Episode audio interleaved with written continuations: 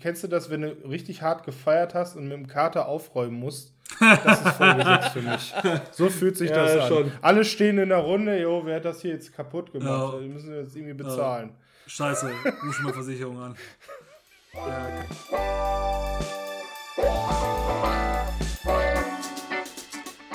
Nördlich der Mauer. Der Film- und Serienpodcast mit Mike, Christopher und Ilias.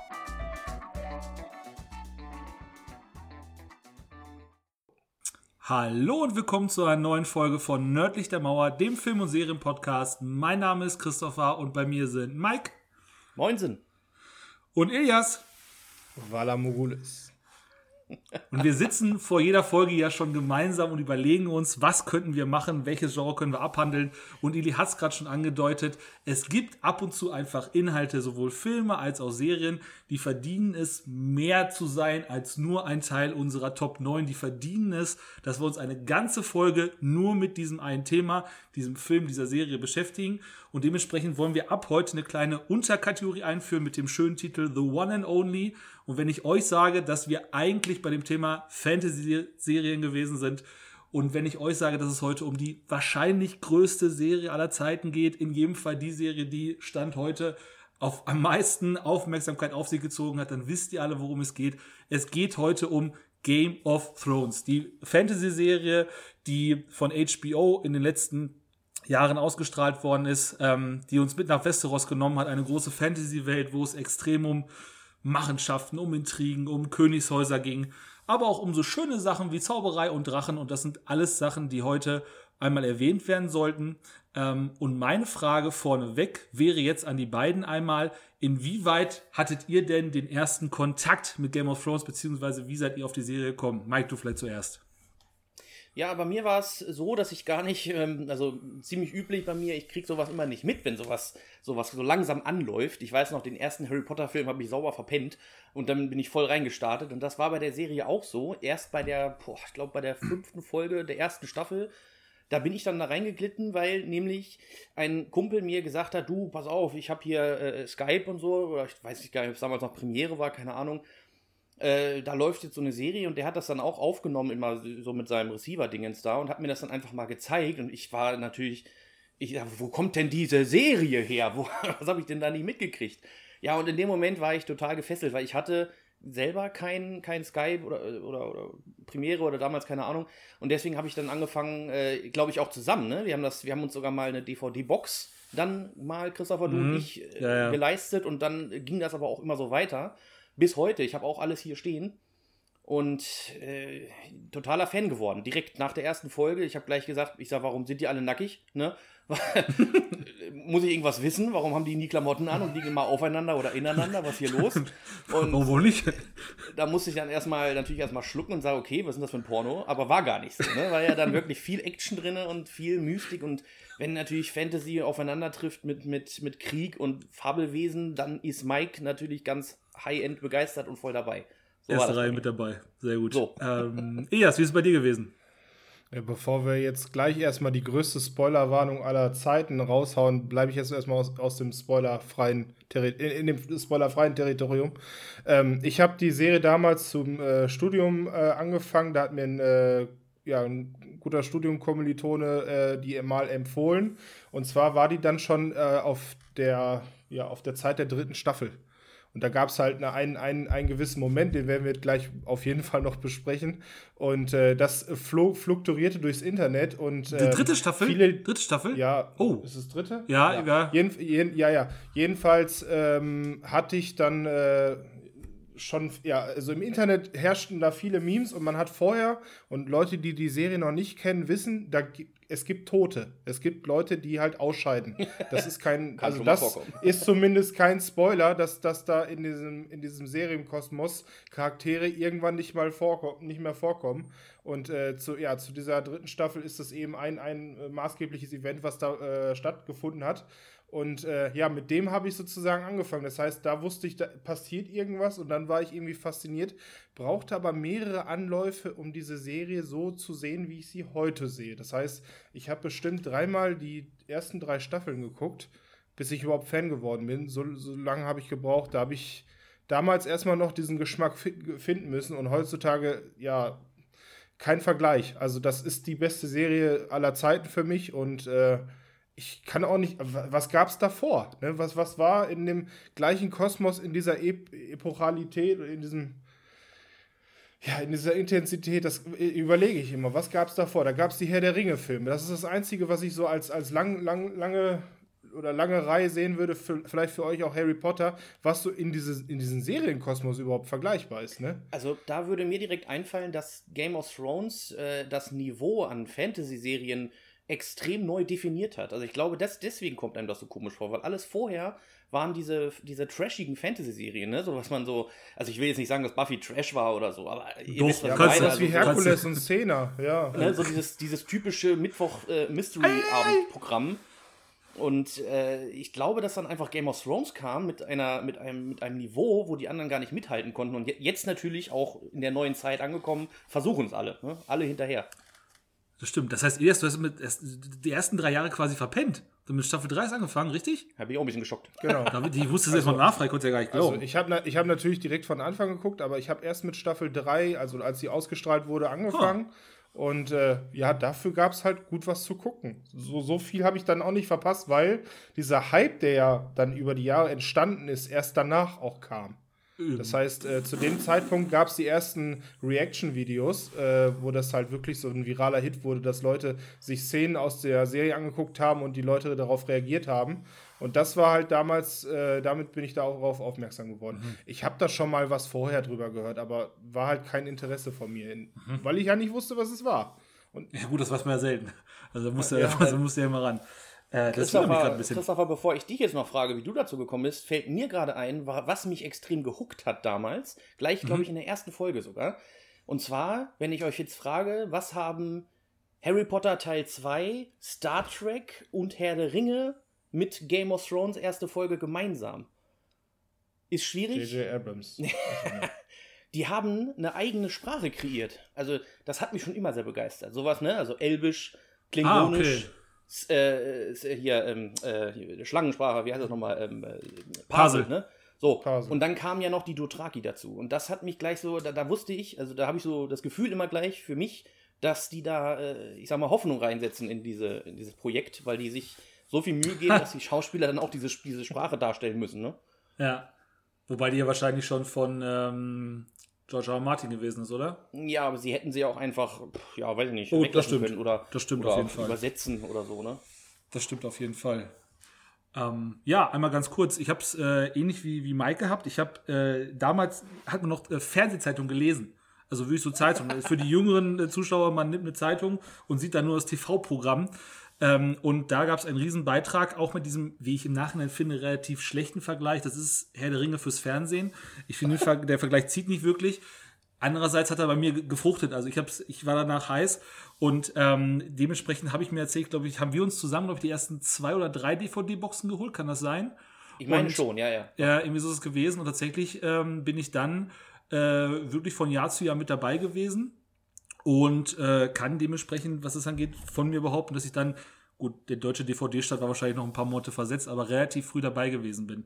Bevor ich jetzt die Überleitung mache zu dem, warum ich denn auch diese DVD-Box, diese erste DVD-Box unbedingt erwählt haben wollte, kommt jetzt hier die einmalige und ganz, ganz große Spoilerwarnung. Denn wir werden es nicht schaffen, jetzt eine Serie, die so groß und so gewaltig ist, spoilerfrei zu erzählen. Das heißt, wir müssen uns ja irgendwo in der ersten Folge bewegen. Und das schaffen wir nicht. Das wollen wir auch gar nicht. Ähm, deswegen jetzt einmal Spoiler, Spoiler, Spoiler, Spoiler, Spoiler. Spoiler. Äh, Spoiler. Das ist ganz, ganz wichtig. Und alle, die ähm, jetzt das noch nicht geguckt haben und gucken wollen, müssen sich entweder für uns begeistern lassen oder dann dementsprechend halt weghören. Aber jetzt noch einmal offiziell Spoiler. Ähm, und ich möchte deswegen anfangen, weil ich ähm, diese DVD-Box noch sehr genau vor Augen habe. Äh, Mike, du hast ja wahrscheinlich dann sogar noch physisch da. Elias, du vielleicht weißt auch noch, was drauf ist. Wisst ihr, was das, das Cover darstellt, wer da zu sehen ist oder was da zu sehen ist? Ich, ich meine, es wäre, ich habe es jetzt hier im Regal, Eddard Stark mit, äh, ist das nicht vor seiner grünen Wiese da mit dem, äh, nee, Es ist, auf, ist auf dem Thron, ist es. Auf dem Thron ist es, äh, auf dem Thron. jetzt sagt er, sitzt. der geneigten Hauptes. Genau, Ne? genau. Er hat so ein Schwert in der Hand und guckt nachdenklich so nach unten. Ähm, und da möchte ich gleich den allerersten großen Punkt, der mich an dieser Serie so fasziniert, ansprechen, nämlich diese, dieser riesen, diese Riesenflut an Charakteren, an Protagonisten, die man wirklich das Gefühl hat, rein technisch könnte jeder ein Hauptcharakter sein. Und in der ersten Staffel ist es so gewesen, wir werden komplett in eine Welt reingeschmissen, die jeden Zuschauer fordert, weil man so viel neue Sachen erlebt. Man erfährt eine riesengroße Welt. Wir bekommen in jedem Intro einmal die Landkarte noch einmal wunderschön vorgesetzt, wo man sieht, Alter, das ist, darum geht's hier alles toll, sieht super aus. Und wir bekommen verschiedene Völker, zig verschiedene Namen, die alle so komplex sind. Und ich als, als kleiner, damals noch relativ junger Zuschauer habe gedacht, schön, dass bei all dieser Komplexität ein Charakter ist, auf den ich mich die ganze Zeit verlassen kann, auf den ich mich jetzt in den nächsten Jahren freuen kann, nämlich Eddard Stark. Und ich dachte mir, super, der ist auf dem DVD-Cover. Es war auch so der einzig große Schauspieler, den man jetzt wirklich kannte. So ein, zwei Gesichter hat man hier, schon da, hier und da schon mal gesehen. Aber der einzige Schauspieler mit äh, Sean Bean, den kannte man eben nur ähm, in der Rolle, äh, also kannte man nicht nur in der Rolle des Netztags, sondern eben in verschiedenen Rollen vorher auch schon, zum Beispiel eben Herr der Ringe des, des Boromirs. Und ähm, diese Serie spielt genau mit dieser Erwartungshaltung, dass du denkst, du fühlst dich sicher und egal was passiert, oder du merkst, es ist schon eine Menge möglich, Du kannst dich auf bestimmte Sachen verlassen. Und dann kommt die neunte Folge der ersten Staffel und du denkst dir, ah, guck mal, der wird jetzt in Gefahr, bin ich mal gespannt, wie sie das noch auflösen. Und auf einmal wird der enthauptet vor versammelter Mannschaft. Wird hingerichtet. Und ich weiß noch, es war das Ende der neunten Folge, ich saß da mit offenem Mund und dachte so, nee, kann nicht, kann nicht sein. Muss jetzt die zehnte Folge direkt hinterher gucken. Und das erste, was man in Folge 10 sieht, ist, anstatt dass das irgendwie aufgelöst wird, nein, der ist gar nicht tot, da könnte noch was passieren. Das erste, was man sieht, ist, weiß es einer von euch? Ich glaube, man sieht Macy äh, Williams, also die Aria, die hochguckt und in dem Moment passiert es nochmal. Ja, auch. ja, auch. Also ich glaube, also ich hätte das erste, allererste, was kommt, ist äh, den aufgeschlitzten äh, ah, ja, ja den ja. Kopf sieht man. Aufgespießten. Aufgespießten ja, Kopf, ja, genau, genau. Und, und äh, Sansa guckt drauf. Richtig, richtig genau so ist es. Also er jetzt zumindest gesagt. Ähm, und ich konnte die Folge nicht zu Ende gucken. Ich habe danach wirklich Tage gebraucht, bis ich die Folge 10 anschließend gucken konnte, weil ich in meiner Erwartungshaltung so an, die, an der Nase herumgeführt worden bin, ähm, dass ich wirklich gedacht habe, ich, ich, das kann jetzt nicht wahr sein. An was soll ich jetzt noch glauben? Ich habe das da als sehr unnatürlich beziehungsweise so, so, so Unwohlsein fast schon empfunden. Habe dann aber im Laufe der nächsten Staffeln gemerkt, das treibt die Spannung brutal nach oben weil du dir nie sicher sein kannst. Im Prinzip in keiner Situation, dass deine Charaktere sicher sind. Wir haben schon oft drüber geredet. Ich persönlich ziehe die Spannung immer daraus, wenn ich Angst um meine Hauptcharaktere habe. Das ist mir ganz, ganz wichtig, dass ich, ich bin dabei, wenn ich das Gefühl habe, scheiße, die könnte ich gleich verlieren. Und im Prinzip, ab diesem Moment ist die Spannung so dermaßen hoch, weil ich weiß, jeder kann wirklich jederzeit von einer einen auf eine andere Sekunde sterben. Das war für mich so ein, so ein, also ein Game Changer. Auf einmal war es eine, eine andere Serie, auf einmal war es ein anderes Gefühl. Äh, und im Nachhinein sehr, sehr gut ist, weil es die Serie für mich sehr viel spannender gemacht hat. Ähm, jetzt habe ich dazu erstmal viel erzählt. Ias, da ist sich der Ding. Ja, es gibt ja einen Begriff, äh, der hier einmal mal die größte Antithese bekommt, und zwar das Wort Plot Armor. Ja. Das gibt es äh, für viele verschiedene Charaktere in vielen Filmen, die oftmals äh, darauf basiert sind, dass natürlich am Ende die Guten gewinnen, dass der Charakter, der am Anfang gezeigt wird, natürlich auch am Ende bestehen hat. Und äh, Game of Thrones hat endlich mal, und das haben sie auch wirklich als einzige Serie so zum ersten Mal gemacht, äh, ein Charakter so, so ausgebaut, ne? Du siehst ja in jeder Situation, wo er drüber nachdenkt, was jetzt gerade in Westeros abgeht. Du siehst in seinem Gesicht, wie viel Schauspiel und wie viel Mühe sich der Sean Bean da äh, rein investiert. Deswegen ist, ist diese Frage über Tod und Leben gar nicht, stellst du ja nicht. Und in dem Moment, Folge 9, äh, bist du natürlich hin und weg. Also da. Ja, leider. Bist, ja, also hin und weg, dann heißt du bist natürlich komplett äh, deprimiert, weil es ist total unerwartet. Das war beim ersten Mal schauen, ich kann es gar nicht. Ich, ich habe es einfach nicht geglaubt, so wie du das schon gesagt hast. Das ist in dem Moment, okay, nee, äh, das ist jetzt irgendwie äh, ein alternatives Universum. Ja, Wann wird es aufgelöst? Oder sowas.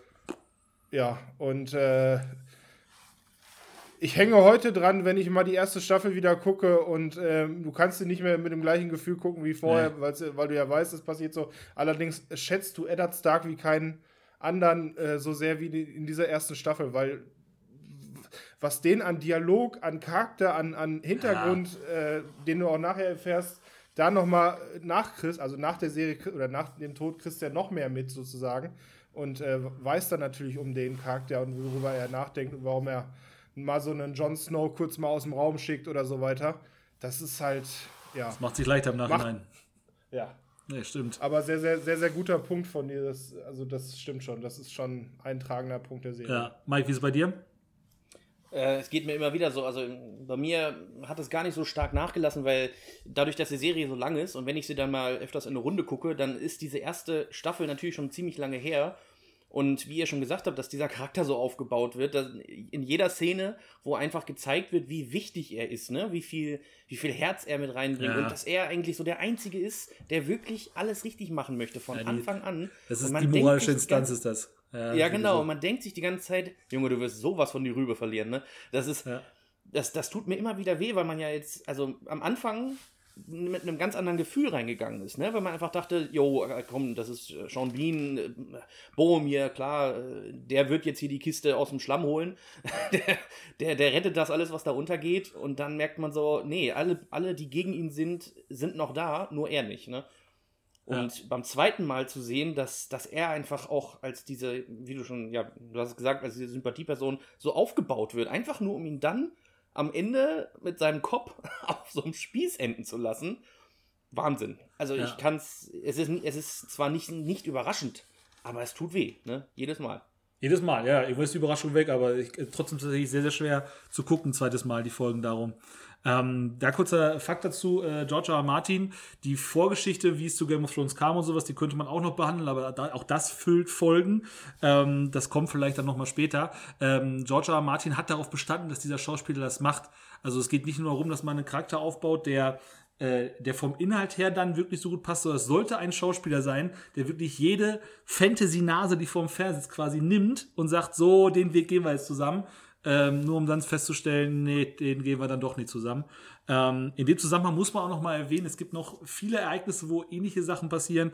Ähm, ich sag zum Beispiel mal, wenn der beste Schwertkämpfer von, von Westeros seine Schwerthand verliert, das ist so auch so ein Ereignis, das, da hat sich auch fast wie ein Verlust angefühlt für mich. Also ich habe da auch gesessen, dass, oh, ja. nee, das ist das, das passiert jetzt gerade nicht wirklich.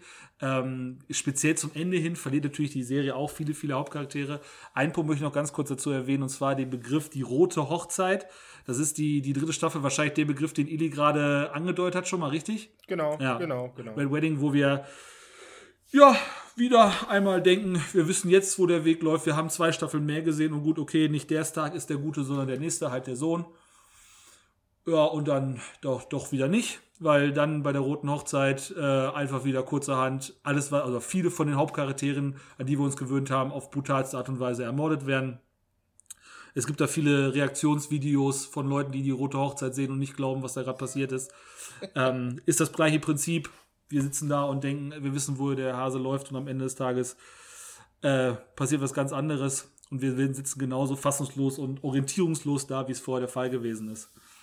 Ähm, Bei der bei der Roten Hochzeit war es ja auch noch so ein, so ein Auf und Ab der Gefühle. Ne? Die haben uns ja. ja. wirklich als Zuschauer genommen, um uns bewusst fertig zu machen, dass sie ständig so irgendwas ja in der Nebenszene gezeigt haben, wo man dachte, okay, okay jetzt geht's unter, aber pass auf, da kommt jetzt einer, so dieses dieser dieser äh, Ex Machina oder wie Deus Ex Machina kommt von hinten und rettet ihn oder jemand hat eine Epiphanie und rettet ihn dadurch oder jemand muss dem Druck nachgeben, so wie, ne, wenn, wenn seine Mutti äh, dann die, die, die Ehefrau nimmt und sagt, hier, pass auf, ich mach sie kalt, wenn du ihn nicht gehen lässt. Und mhm. er einfach dann, ja, man denkt jetzt, okay, da geht er drauf ein und sagt dann, nö, mach doch, ne, ich hole mir eine ja. neue. Und dann macht sie das, dann, dann, ne, schlitzt sie sie auf. Es, vor allem der Hund stand ja vor der Tür mit Ari. Ja, genau, ich auch gedacht. Ja auch eine Szene. Ja, ja, ja. Und du genau. sagst gerade Deus Ex Machina, du weißt, okay, vielleicht sind die jetzt gerade noch die, die kriechen ja noch auf dem Boden rum, die sind ja nicht sofort tot. Das ist ja alles so ein bisschen so eine Resthoffnung, die da noch bleibt.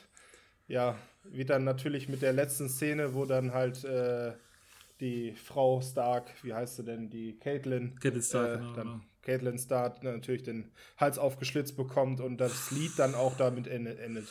Ja, das mit Lied. Dem, mit dem Wolf draußen, immer hoch und runter. Ne? Ja. Man hat gesehen, sie wollen jetzt, sie, sie haben gemerkt, da geht gerade die, die Welt unter da drinne, aber vielleicht können wir den Wolf noch retten und dann kommen da einfach fünf Leute an mit, mit Armbrüsten und bam, bam, bam, tot. Ja, ja. genau. Feierabend.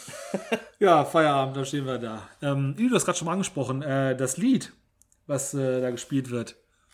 Ja, The Reign of Castamere, so Wundervoll. heißt es im Englischen oder Regen von Castamere. Genau. Ist ein typisches Lannister-Lied. Das Lannister-Lied, ne? Oder? Ja, genau. Äh, ist auch eine riesen Trivia, die es dahinter gibt. Es erzählt von so einem äh, Schlachtzug oder so einen, so einen Kniff von äh, sogar äh, hier den Tivin Lannister, der halt so ein Königreich mal ausgemerzt hat und deswegen das Lied so auch so bedrohlich war. Und Caitlin in dem Moment, wo es auch gespielt wurde, gemerkt hat, okay, hier ist was falsch. Und der Blick natürlich äh, auf den äh, Ramsay Bolton ging. Oh, und ja. der natürlich mit seinem Kettenheld sofort gezeigt hat, ja, oh, das ist jetzt, jetzt hier ist das, ist das Ramsey Bolton gewesen? Äh, Ramsey nicht, der, wie heißt denn der Vater Bolton? Der Ruth Bolton. Ja, ich wollte sagen, Ruth Bolton, ja. genau, genau. Ram Ramsey ist ja der Bastard. Der kommt, der kommt auch mal von vor, genau. Ja. Ähm, worauf ich eigentlich hinaus wollte, das ist, dieses Lied wird ja immer in speziellen ähm, Momenten dann gespielt. Ähm, zum Beispiel auch in Winds of Winter, glaube ich. Das, dieses Lied kommt auch mal definitiv vor. Und auch dann, wenn wir uns von einem Großteil der Lannisters verabschieden müssen. Und das ist eben eins von, von vielen Symbolen, die in der Serie halt eine Rolle spielen, wo etwas, was ich auch immer schön finde dann, ich glaube, was jeder mag, wenn irgendwas gezeigt wird und man versteht unfassbar viel, ohne dass ein Wort oder irgendwas anderes gesagt werden muss. Und da gibt es sehr, sehr viele von. Ähm, Mike, du hast ja ein bisschen mehr zu überlegt zu den Symbolen, die wir uns da, auf die wir uns da erfreuen dürfen. Ja, ja, also das ist eine, eine, ganz große Trivia mit den Symbolen, weil das mich immer sehr anspricht, weil ich dann, ich sehe viele Symbole und im ersten Moment weiß ich immer nicht, was das bedeutet, aber die Neugier ist immer sehr groß, von wegen, wenn so eine Serie so groß aufgebaut wird und da kommt irgendein Symbol, was es gibt auf der Welt, dann ist es vielleicht nicht aus Zufall oder aus Dekogründen, sondern weil da ja, weil, weil quasi so Leute wie ich dann angesprochen werden sollen, von wegen, google das doch mal, warum ich das jetzt gerade hier hingemacht habe, das Symbol. Und das gibt es ganz oft in der Serie. Da ich, ich weiß jetzt gar nicht, wo ich da am besten ansetze. Da kommen wir vielleicht nochmal zu. du darfst, darfst gerne ansetzen, wenn du es wenn möchtest, dann, dann bitte. Aber ah, bei der Roten Hochzeit ist jetzt speziell nichts dabei. Das Einzige, was ich interessant fand, war, dass da ähm, die, in dieser Band oder dass diese Band an sich, die das Lied gespielt hat, die gab es ja wirklich. Und auch dann war da irgendwie ein Drummer von einer, von einer Band mit dabei, weil eben der George R. R. Martin das ganz toll fand, dass er echte Bandmitglieder von echten Sängern oder so weiter, die hat er da einfach zwischengesetzt, die dann irgendwie ein Lied spielen. Unter anderem ja auch Ed Sheeran, was der größte Auftritt war, was auch noch einen, ja, einen anderen Hintergrund hatte. Also das ist so, das ist so ein Fun Fact, äh, was ich ganz interessant fand. Er wollte einfach der Schauspielerin von Aria, ihr kennt den Namen wahrscheinlich besser. Äh, Macy Williams. Macy Williams, genau, wollte er einen Gefallen tun, weil sie ganz großer Ed Sheeran-Fan ist. Und äh, in den normalen Staffeln und Folgen war es eben so, dass die quasi gar nicht große, große Erwähnung fanden und auch nicht als sie selbst dargestellt wurden, sondern wirklich getarnt irgendwo saßen. Aber der Ed Sheeran hat ja ein eigenes Lied gesungen, dann auch da drinne und da hat sich die, die Schauspielerin natürlich ganz toll drüber gefreut, aber das Publikum nicht, weil die das total albern fanden und die haben das dann auch bei Twitter äh, zunichte gemacht und dann musste Ed Sheeran seinen, seinen Twitter-Account löschen und dann ist er irgendwann wieder zurückgekommen, als, das, als da Gras drüber gewachsen ist. Das wirkt halt sehr gezwungen. Das ist in der letzten Staffel zum, gibt es auch einen Moment, wo äh, der, der Knappe von, von Brienne zum Beispiel ein Lied singt und da merkst du, also da, da funktioniert das, aber da, wo Ed Sheeran auftaucht, ist es halt von den Fans so ein bisschen, ja Gott, der wurde jetzt hier da reingeschmissen in der Szene, die total unnötig ist, die überhaupt gar keine Wirkung auf irgendwas hat. Im Gegensatz zu zum Beispiel, da wo der Knappe, der, ich weiß, weiß nicht mehr, wie er heißt, äh, äh, dieses Lied singt von der, von der Frau und ja, äh, ja sozusagen Jamie, Jamie und Brienne sogar da über dieses Lied äh, verlieben sozusagen. Ne? Das ist eine ganz, ganz andere Szene. Und da, da kannst du zum Beispiel vergleichen, wie, wie das eine funktioniert, das andere vielleicht eher nicht. Ja, es ist, Weil, ne, es, ja. ist halt auch so, da kommt ein, ein Sänger, der da hinkommt äh, und der möchte da mitspielen. Und was könnte man mit dem machen? Also was, was kann der? Da, da, natürlich muss der singen. Das ist so extrem klischeehaft. Das ist so, als wenn sie Lionel Messi mitspielen lassen würden und der hält dreimal den Ball hoch, weil er, weil er den Ball hochhalten kann. Das wirkt natürlich, das ist der Inbegriff des Klischees. Ähm, und das hat sich tatsächlich so ein bisschen ja, fremd angefühlt. Wie so, so, so, so ein kleiner Auftritt. Also, ich fand es jetzt gar nicht so verkehrt, einfach nur, weil diese Serie ja schon sehr lange lief und weil man die, ja, man hat ja nicht nur die Rolle lieb gewonnen, sondern ich finde persönlich auch die Schauspieler mittlerweile sehr lieb gewonnen und dann freut sich ja auch, wenn man sie mal irgendwo sieht. Und dass die dann da am Set, ich sag mal, ja, fast wie eine Familie schon zusammenhalten, ja, dass der, dass eben der, der, der Autor von dem Buch einfach nur aus reiner, ja, er, ist, er hat sich ja so ein bisschen verguckt in seine ganzen Figuren, weil er sie auch erfunden hat und dass er dann da von sich aus denen einen Gefallen tun möchte oder vielleicht auch nur eine Freude machen möchte. Die haben ja, die haben es ja gar nicht gewollt, sondern er wollte es für sie. Fand ich jetzt nicht schlimm, sondern eigentlich sogar eher ganz nett, dass er jetzt nicht sagt, meine Schauspieler, die ich jetzt hier gewählt habe, sind mir eigentlich egal. So. Das fände ich schlimmer. Bildet jetzt auch nicht meiner Meinung ab. Nee, nee, ich nee, weiß ich nur, dass das das- kritisiert wurde. Ja, ja. Das Shitstorm, den kann ich nicht verstehen. Ja. Großzügig ist es schon. Ich kann, also ich habe jetzt auch keinen Shitstorm gestartet, Gottes Willen, aber ich kann zumindest nein, verstehen, dass man da nicht Konfetti-Parade äh, vor lauter Freude gehabt hat. Das jetzt nun auch wieder nicht. Ähm, Gibt es denn unabhängig von, von den Folgen oder unabhängig, wo wir gewesen sind, noch andere Symbole, die dir besonders aufgefallen sind, beziehungsweise besonders gut gefallen haben, Mike? Äh, auf jeden Fall. Ich, ich habe mich selber hinterher gescholten, dass ich das nicht gemerkt habe. Ich meine, das würde wahrscheinlich jedem so gehen. Das ist jetzt nichts Verrücktes. Aber zum Beispiel die äh, Fibonacci-Spirale, also die, oder auch die goldene Spirale, ist ein ganz wichtiges Symbol, was wir tatsächlich schon in der ersten Folge sehen und in den Staffeln immer wieder. Und was, es ist unglaublich, was das Ende der Staffel oder der Serie schon fast vorausgesagt hat. Und diese Spirale sehen wir, wenn ich mich nicht irre, das allererste Mal, wenn der, äh, wenn die draußen sind, die, die Krähen von der Mauer, die sind ja unterwegs, um nachzugehen, weil da ja Wildlinge äh, Terror machen und die müssen ja ihre Patrouille machen und so weiter. Und dann finden sie ja die Überreste von den weißen Wanderern, was man damals natürlich noch nicht so ganz wusste, sondern nur, äh, die hatten irgendwo vor Angst und das waren ja diese Pferdekadaver, die sie eben auch in der Spirale auf, aufgereiht haben, zum Beispiel. Und ein paar Folgen später oder ein paar Szenen später sieht man diesen Baum, der, der, dieser Hain äh, von, von, von Winterfell, äh, mit den roten Blättern und so weiter und dem Gesicht drauf. Und was ich damals nicht gesehen habe, um diesen Baum ist genau diese Spirale abgebildet. Das ist nicht zu fassen. Äh, wirklich eins zu eins. Und das kommt dann zum Beispiel hinterher kommt dieses Symbol auch geplant nochmal im, im Winter unter äh, dieser große Baum von dem dreieugigen Raben. Der, äh, ich weiß nicht, welche Staffel war das, war das sechste, wo auf jeden Fall Bran geflüchtet ist vor den ganzen, vor den ganzen äh, weißen Wanderern. Die konnten ja dann diesen Kreis nicht durchbrechen, weil die ja dann in Flammen aufgegangen sind, beziehungsweise umgefallen sind. Und da hat man dann in der Endszene auch nochmal rausgezoomt und um diesen Baum war auch diese Spirale gezeigt.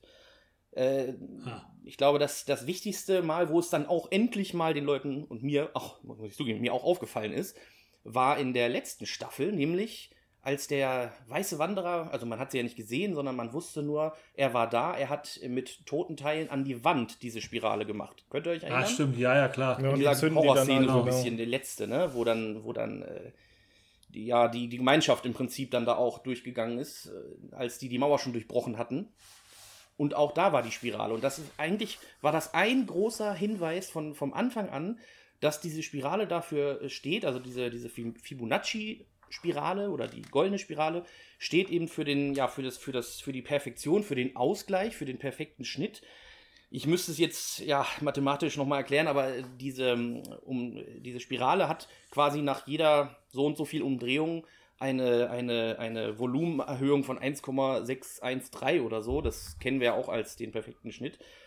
Und das hat in dieser Serie aber damit zu tun, dass man immer wieder auf diese, auf diesen dreieckigen Raben und auf die Kinder des Waldes zu, zu sprechen kommen will. Also der, der weiße Wanderer macht ja immer wieder, also dieser, der Nachtkönig, dieses Symbol überall hin, einfach um zu sagen, wo er hin will. Also das ist sein Feind, ne? der, die will er Ja, ausrotten und das Gleichgewicht wiederherstellen. Also für ihn ist es ja ungerecht, was mit ihm passiert ist. Da kommen wir bestimmt nochmal drauf zu sprechen.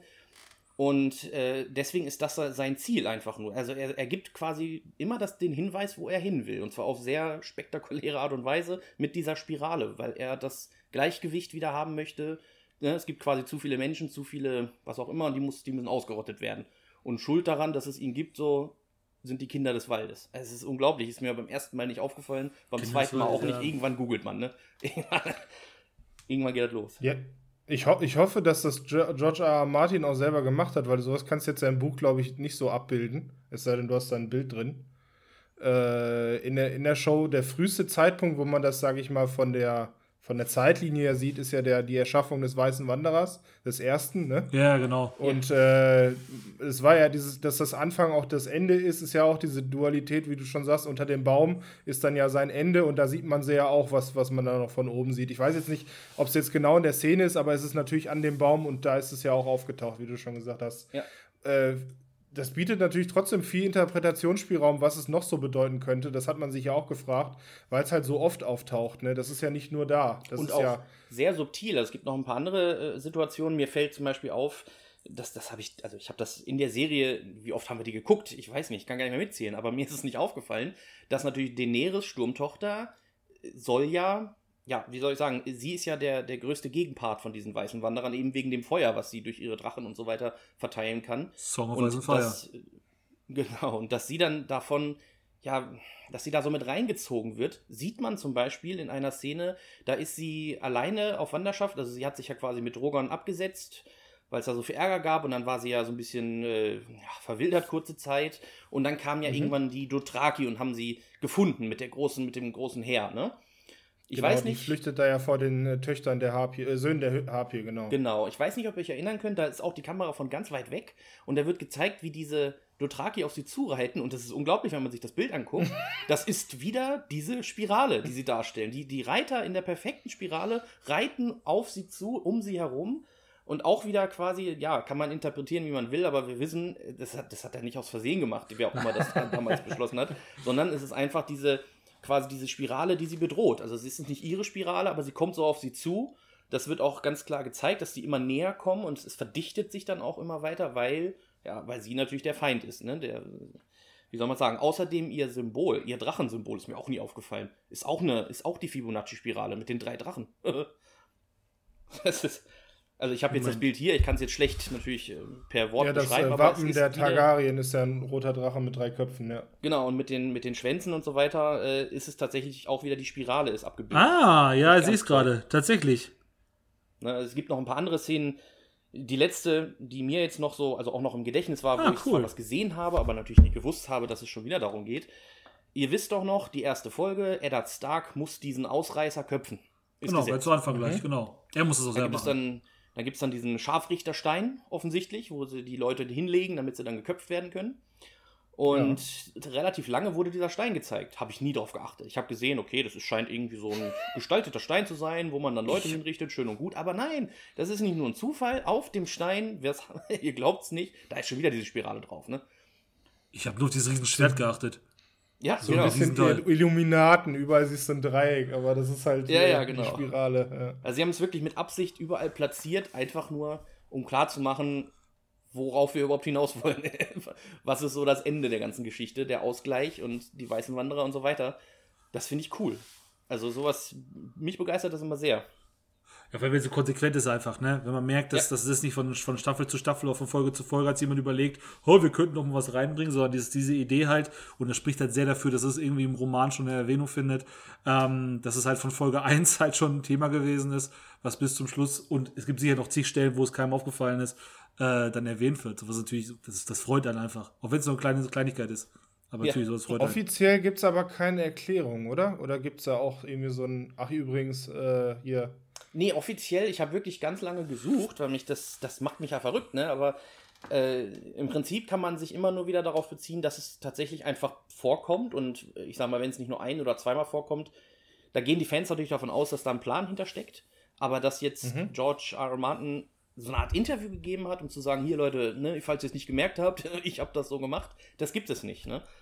Ähnlich wie der, wie der siebenzackige Stern, da reden wir dann auch nochmal drüber. Auch da unfassbar viel Interpretationsspielraum, aber er hat nie eine klare Aussage gemacht. Er hat eigentlich nur darauf hingewiesen, warum man den ständig sieht. Aber bei den, bei den, die sieben ist ja allgemein eine Riesenzahl. Diese sieben spielt ja, äh, Ja, ja, speziell was den. Glauben und so angeht, äh, spielt es ja eine Riesenrolle ähm, und wird ja immer wieder genannt. Ich hatte auch persönlich gehofft, äh, ich habe nur mal die Theorie gelesen, dass ähm, Game of Thrones die letzte Staffel ja sechs Folgen hatte, das von vornherein kommuniziert geworden, äh, kommuniziert wurde. Äh, ich hatte wohl die Hoffnung, dass man sagt, ha, die Zahl sieben war ja so wichtig. Folge 6 ist vorbei, Überraschung, nächste Woche kommt noch eine Folge. Aber die siebte Folge ist. Äh, das wär Meta, Das wäre richtig, das wäre Meta oder Mega? Was hast du gesagt? Ja, Meta, Also, weil okay. es ja dann über, über die Serie hinausgeht. Die Serie weiß ja nicht, dass sie sieben Folgen lang ist. Genau, genau. Es wäre Meta, natürlich. wäre für die Fans, ja, ja. Ich, aus meiner Sicht wäre sogar Mega-Meta gewesen, aber ist leider nicht passiert. äh, deswegen ist das so. Aber dann will ich das einmal kurz aufgreifen, wenn wir schon bei den Septen sind. Ähm, denn in Game of Thrones spielt auch die Religion oder der, die verschiedenen Glaubensrichtungen verschiedene Rollen. Elias, das hast du was Schön, vorbereitet. schöne Überleitung. Dachte ich mir auch Ich gerade. wollte, ich wollte Mikes Thema jetzt nicht unterbrechen, Ich auch aber nicht. das ist halt die beste Überleitung. Und Symbolismus ist auch hier sehr, sehr wichtig. Genau. Denn äh, wir haben in Game of Thrones, und du hast ja, Mike hat es schon über die Sprachen erwähnt, äh, nicht nur Sprachen als Dimension, die es halt noch für die Tiefe dieser Serie oder die für die Tiefe dieser Serie spricht, sondern auch Religion. Und wir haben jetzt gerade die erste Religion genannt, die Glaube an der Sieben. Ich würde das erstmal direkt aufgreifen. Ja, Glaube an der Sieben, wie würdet, oder was, was ist das? Was, wie würdet ihr das als erstes beschreiben? Was ist ähm, sozusagen der, das Hauptaspekt der Sieben? Äh, Mike. Der Hauptaspekt der Sieben. Oder, oder wie würdest du die, den Glauben an die Sieben beschreiben, so wie, wie es dir in der Serie so so Ach so, ja, also wenn man es aus der Serie mitkriegt, also ich habe die Bücher jetzt nicht tatsächlich alle gelesen, da würde ich einfach mal sagen, dass diese, diese Zahl sieben in dem Sinne kam, das erste, was wir erfahren, ist, es gibt sieben Königslande. Irgendwann kamen diese Leute, die ersten Menschen und so weiter, kamen dahin und haben diesen Glauben der sieben mitgebracht. Und ich, also vielleicht, ich habe jetzt auch nichts gefunden, wo der, wo der tiefe Hintergrund ist, warum ausgerechnet diese Figuren als, als sieben Gottheiten ausgewählt wurden. Ich denke, da willst du gleich nochmal darauf zu sprechen kommen. Aber, aber äh, empfunden habe ich das immer als das Game of Thrones Pendant zum Yin und Yang in, in, in, in Japan und so weiter, im Asien, in dem Bereich, dass es quasi in jedem, für jeden Aspekt des Lebens quasi eine ja, eine Verkörperung gibt und das alle, alle zusammen ergibt dann den Ausgleich. So ergibt dieses, das große Ganze. Und so wurde es, ich glaube, also für mich wurde es so verkauft. Ja. Ähm, worauf wir jetzt hinaus will, Christoph, ich frage dich ja gleich auch nochmal. Ähm, für mich ist das so eine, so die moderne Religion. Der, heiße, der heiße Scheiß, das wollte ich auch gerade sagen. so. Ja, genau. Spielt nur in, in also, King's Landing, das haben nur die, das ist so wie in der Christentum in Rom. Das hatten nur die erst die Privilegierten und so. Und der Rest kam ja später. Und das wurde halt einfach drüber gepatcht oder drüber gelegt auf alles, was vorher gewesen ist, weil das ist ja sozusagen auch die jüngste Religion. Genau. Und äh, mussten halt alle annehmen, weil ja der oberste Herrscher sozusagen das vorgegeben hat, die äh, King's Landing und da ist ja auch die, die Septa Baylor, die größte Septe, hat halt die Religion vorgegeben und alle anderen mussten die einfach annehmen. Das ist ja so der Glaube an die Sieben. Die Sieben selber sind Mutter, Vater, Krieger, Schmied, Jungfrau, äh, Weib und der Fremde. Ah, okay. Und ja, die haben absolut keine Bedeutung. Unter an und weil sie eben auch in der, in der Serie ähm, einfach nicht vorkommen. Wir haben, wir haben ein Fantasy-Element, wir haben Zauberei, wir haben Drachen. Und der Glaube an die Sieben ist das Einzige, was eigentlich überhaupt nicht real ist. Oder, oder habt ihr da irgendwas, was übernatürlich da irgendwo an die Sieben gedenkt? Ja, sagen wir es mal so, der, also übernatürlich ist natürlich, ist, ist natürlich der, der, der Herr des, also so drauf, der Herr des Lichts, der ist ja greifbar. Ja. Ähm, und sonst noch irgendwas? Ja, der andere ist ja sozusagen der Gegenspieler zum Herr des Lichts, ist ja auch nicht, ist ja sozusagen der eine Gott, der tot ist. Oder der, der äh, der Glaube an, äh, wie soll man sagen, das, was ja in Bravos sozusagen kommuniziert ah, wird mit der ja, mit den äh, Weiß und Schwarz und Weiß. Ja. Wir glauben, äh, es gibt nur einen Gott, das ist der Tod. Und äh, wir sagen, heute ist noch nicht, Ach, ist es noch nicht so weit. Ja, ne? sehr verständlich mit der, mit den, ähm, mit der Typ mit der Klinge, wie heißt der nochmal, der brennende, mit dem brennenden Schwert, dass der auch mal wiederkommen kann. Äh, Azor Ahai, wobei der gehört wieder zum Glaube des Lichts. Ach so. Das ist wieder oh. zum Herr des Lichts. Dann streich das, dann nehme ich das zurück. Ja, äh, würde ich aber drauf, äh, da, darauf auch hinauslaufen. Genau. Ähm, die einzige Religion, die ja wirklich irgendwie Magie wirkt und die ja irgendwie greifbar ist und auch Leute wiederbelebt, ist ja wirklich diese Religion der roten Frau äh, über diesen Herr des Lichts. Das heißt, es geht maßgeblich um Feuer, es geht maßgeblich um Feueropfer und äh, die einzige, die in der Serie halt so mystisch ist, aber halt auch wirkt. Das heißt, da gibt es wirklich Magie und es ist nur eine Religion, die das wirklich schafft. Und das ist der Herr des Lichts. Ja. Und äh, da, da denke ich immer so, wie, wie kann man denn noch alle anderen Religionen glauben, wenn das die einzige ist, die halt vor dir äh, einen Typen wiederbelebt. Wo halt alle sagen, ja gut, okay, ähm, coole Religion, ich bleib bei meinen sieben anscheinend. Irgendwie so. Ja, Weil, ähm, Erzähl ja? du es, erzähl du es. Weil es gab ja auch zum Beispiel ähm, in jedem, oder auch in, in, in äh, King's Landing, jemanden, der da halt äh, zu, für zuständig war, bevor diese rote Frau aufgetaucht ist. Das war dieser äh, Toros von Myr, ähm, der versucht hat, diese Religion halt zu etablieren und der wurde halt einfach sozusagen rausgejagt, wobei der einen Kumpan hat, den er immer wieder wiederbelebt und das auch relativ oft macht. die Leute aber anscheinend nicht von seiner Religion überzeugen kann. Was ja wirklich interessant ist. Ja, aber es liegt doch, doch vor allem daran, dass uns die Serie auch ganz bewusst die Frage suggeriert, was ist denn jetzt die eine Religion? Und das ist ja, die anderen die Leute glauben ja an irgendwas, die Leute brauchen ja keinen Beweis. Wir als Zuschauer bekommen halt diesen ultimativen Beweis, okay, da gibt es eine Macht, eine Religion, die die Tote wiederbeleben kann. Und dann merken wir selber, okay, die sieben sind vielleicht Quatsch. Das, wo da die Toten wiederkommen, der Herr des Lichts, das klingt plausibel. Aber der Rest glaubt ja daran, der Rest stellt diese Frage ja gar nicht. Das ist ja ein großer Vergleich zu, zu, zu sämtlichen Weltreligionen, die wir ja auch haben. Ähm, diese Frage selber, diese eine Religion, die, die stellt sich ja in der modernen Welt gar keiner. Wir stellen die uns, weil wir die Antwort bekommen haben. Aber normalerweise. Ja, gut, äh, ich sag mal, wiedergespiegelt wird das ja auch ein bisschen in Stannis, weil der hat anscheinend verstanden, okay, ja, nee, diese, diese Religion wirkt ja wirklich, ich sehe hier Visionen, wie das ja, funktioniert und äh, hat ihm am Ende aber auch nicht geholfen. Nee. Überhaupt nicht. Hat das halt ein bisschen zu ernst genommen und leider ein bisschen zu viel geopfert dafür, dass er am Ende den Sieg wollte und hat ihn wahrscheinlich damit auch das Leben gekostet. Man weiß es nicht. Man hat, hat ja nicht gesehen, was, was mit ihm passiert ist. Nur, nur erahnt. Ja. Ja. Ähm, eine andere Religion, welche kennt ihr denn noch, Mike? Äh, hast du noch eine, die dir spontan einfällt, die da noch äh, eventuell vorkommen können, kann? Oder in der Serie Ach, vorkommt? in der Serie, ja gut. Es ja. gibt natürlich die, den Glauben, also ich habe da auch mal ein bisschen nachgeguckt, weil mich auch da die Symbolik sehr interessiert hat, ob da was zu gesagt wurde. Wurde es übrigens nicht. Das ist das Problem. Es gibt natürlich den Glauben an den ertrunkenen Gott, an den ja. glauben ja die Leute auf den eisernen Inseln. Ah, okay.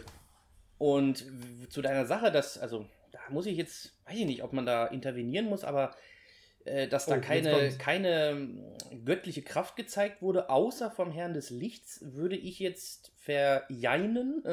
Denn ich sage mal, das, was Aria dann hinterher, den Glauben, den sie angenommen hat, das ist schon, ah, okay. das ist schon ah. eine mystische Kraft. Klar, wir können uns jetzt nicht, also durch die ah. Serie wissen wir nicht genau, ob diese Kraft von dem Gott kommt, die aber Gesichter. es ist eine Art der Magie, denn wenn sie die Gesichter annehmen, verändert sich nicht nur das Gesicht, sondern die Stimme und die Größe. Also dass wirklich die Größe der Figur sich in dem Moment ändert, da sie das Gesicht anlegt oder auch ändert, wenn sie sie ablegt. Das ist äh, einfach nicht erklärt worden, woher sie diese Kraft haben, außer natürlich mit dem mystischen Hintergrund, das hat uns der Gott verliehen. Der, der namenlose fremde Gott, ja, und äh, da würde ich schon fast sagen, äh, ja, es ist nicht ganz, ganz deutlich. Würde ich ja dir aber zustimmen. Das, das, das stimmt. Wenn du, wenn du diese, diese Kunst der, der Assassinen, sage ich mal, da als Religion siehst und äh, das natürlich damit bewirkt, weil die ja alle daran glauben und man kriegt ja auch die Lehren gelehrt, wenn man da halt diese Ausbildung macht, dann ist das ein Teil der Religion, das stimmt. Man weiß natürlich nicht so genau, ob das jetzt auch ein Aspekt des Herrn des Lichtes ist. Es, es wird an sich so nicht als eigene Religion bezeichnet, weil sie ja immer nur sagen, es gibt nur einen Gott, das ist der Tod und ich sage ihm heute nicht. Das ist halt die Essenz. Und die begrüßen sich ja trotzdem mit den, äh, den, den Leuten, die an den, an den Licht, Lichtgott glauben, auch mit äh, Vala Mogulis, was ja auch so eine, so eine Art Zusammenhang andeutet. Ne? Da weiß man jetzt auch nicht, wie weit das jetzt eine Religion ist oder zu zweit oder ob das genau getrennt ist. Ja, ja, ja genau. Also ich glaube, so wie ich den Hintergrund verstanden habe, dass vielleicht mag es auch nur in den Büchern mal erwähnt wurde, erwähnt wurden, dass diese Götter ja ursprünglich auch mal zusammengearbeitet haben, um, um die Welt zu erschaffen. Ne? Also so, äh, ich sag mal so ein bisschen ähnlich, wo hat er das denn abgeguckt? Ich glaube bei den Griechen oder so dass sie erst die Welt erschaffen haben und aus Langeweile dann äh, die, die Figuren dazu und so weiter. Und dann haben sich manche halt die ganze Zeit eingemischt, manche Götter manche eben nicht und haben das nur so geschehen lassen, wie es gerade kam. Und äh, diese, diesen mystischen Aspekt, finde ich, haben sie in der Serie dann oft weggelassen, oder? Also mhm. da, da, wurde man so ein bisschen ja wieder in die eigene Interpretation geworfen und macht doch, was du willst. Finde ich nicht schlecht, ja. aber ja. Zu, zur Aufklärung, ähm, der, der Gott der, dieser, des Haus von, von Schwarz und Weiß heißt dann der vielgesichtige Gott, also The Many-Faced, ja, wie auch immer im Englischen. So wird er da auch genannt. Ähm, und der Gott des Lichtes ist übersetzt, der hat, hat er den Namen Relor. Äh, das ist ja auch in, in dieser Legende von Azor Ahai, da komme ich jetzt direkt noch nicht drauf, komme ich gleich noch zu äh, in, in, Verbindung. Äh, andere Religionen, Mike, du hast gerade angesprochen, einmal gibt es den ertrunkenen Gott, der vor allem von diesen ja, Inselbewohnern des Salzwasserstaates sozusagen. Wie heißt nochmal, was Todes kann nicht sterben, oder wie heißt das der Spruch? Genau, ja. genau. Was, was bereits tot ist, kann nicht sterben. Und es ist ja auch Teil, ähm, dass man stirbt, äh, um König zu werden. Das heißt, man muss einen ersäufen, Äh, und er musste halt sozusagen wiederbelebt werden, wie auch immer mit erster Hilfe, dass der überhaupt äh, König werden kann. Man muss halt erst sterben auf den Eiseninseln, um halt nicht mehr zu sterben, genau. Ähm, die letzte Religion, die ich noch erwähnen würde, ist der große Hengst. Daran glauben halt die Pferdeherren und alles, was das Pferd gut findet, finden die auch gut. Und wenn das Pferd Salzwasser scheut, dann äh, ist das Wasser natürlich giftig ähm, was halt bei den Dothraki äh, groß, groß äh, angebetet wird. Ja, zeigt halt wirklich, äh, wie weit ähm, oder wie vielschichtig diese Welt ist. Ähm, nichtsdestotrotz, der Rillor oder das Herr des Lichts, hatte ich gesagt, ist der einzige, ja, ist einer der vielen, der in dieser Serie halt auch wirkt. Und äh, die Legende von Azor Ahai, jetzt äh, komme ich mal drauf zu sprechen, war ja so etwas, was jetzt vor allem in der letzten Staffel sehr, sehr viel an Bedeutung gewinnt, weil in der Vorbereitung zur letzten Staffel, da hatte man wirklich anderthalb Jahre Wartezeit. Oh ja, das war lang. Und äh, äh und es hat sich im Internet natürlich ein Kult warm gemacht, so was passiert jetzt, wo geht's hin? Wir haben den, äh, den, den weißen Wanderer, den, den, den weißen König sozusagen und irgendwie braucht er ja auch einen Gegenspieler. Ist es Daenerys, ist es irgendwer anders? Und man hat halt diese Legende von Azor Ahai, der irgendwie geschichtlich ein Held war, der schon mal diese Invasion der weißen Wanderer gestoppt hat. Und äh, weil man halt so Fantasy eben mag, muss sich das ja wiederholen. Äh, nur hat man in dieser Serie eigentlich gar keine Antwort bekommen, es sei denn, ihr, ihr widersprecht mir, dann dürft ihr das gerne tun. Wer jetzt nun dieser neue Azo Ahai ist, klar, es gibt Parallelen. Es gibt ähm, zum Beispiel die Legende, dass er sein, sein Schwert in das Herz seiner ehemaligen Geliebten rammt, um den, ja, äh, den weißen Wanderer, den König, äh, den Nachtkönig zu besiegen passiert ja hier nicht so. Es passieren drei Sachen, die halt so da ähnlich sind. Das heißt, es gibt eine, eine, eine Stechszene mit dem Herz, aber derjenige ist auch nicht der, der Azor Ahai besiegt. Und das, was nachher Azor Ahai besiegt, ist ein Dolch von Arya. Ne? Das ist dann halt auch etwas, was auch dafür genutzt wurde, um jemand anders zu töten. Ist halt schwierig, das eindeutig festzumachen. Ja. Äh, Christopher. Definitiv. Ähm, wir könnten jetzt, obwohl es von der Prologie her nicht wirklich da reinpasst, aber wir könnten jetzt gerne schon einmal äh, die Fragen, die das, das Ende aufwirft, beziehungsweise das, das, was das Ende mit uns macht, gerne schon mal ansprechen, ähm, weil es jetzt gerade ganz gut dazu passt, äh, wenn ihr möchtet. Ähm, denn wir haben ja ein, ein Ende in der Serie erfahren, wo, glaube ich, also ich habe vorher mal gesagt, dass es, glaube ich, schwierig ist, alle zufriedenzustellen. Ähm, bei einem Serienende, wo es darum geht, dass die Leute aus ganz verschiedenen Perspektiven mit ganz verschiedenen Charakteren zurechtkommen.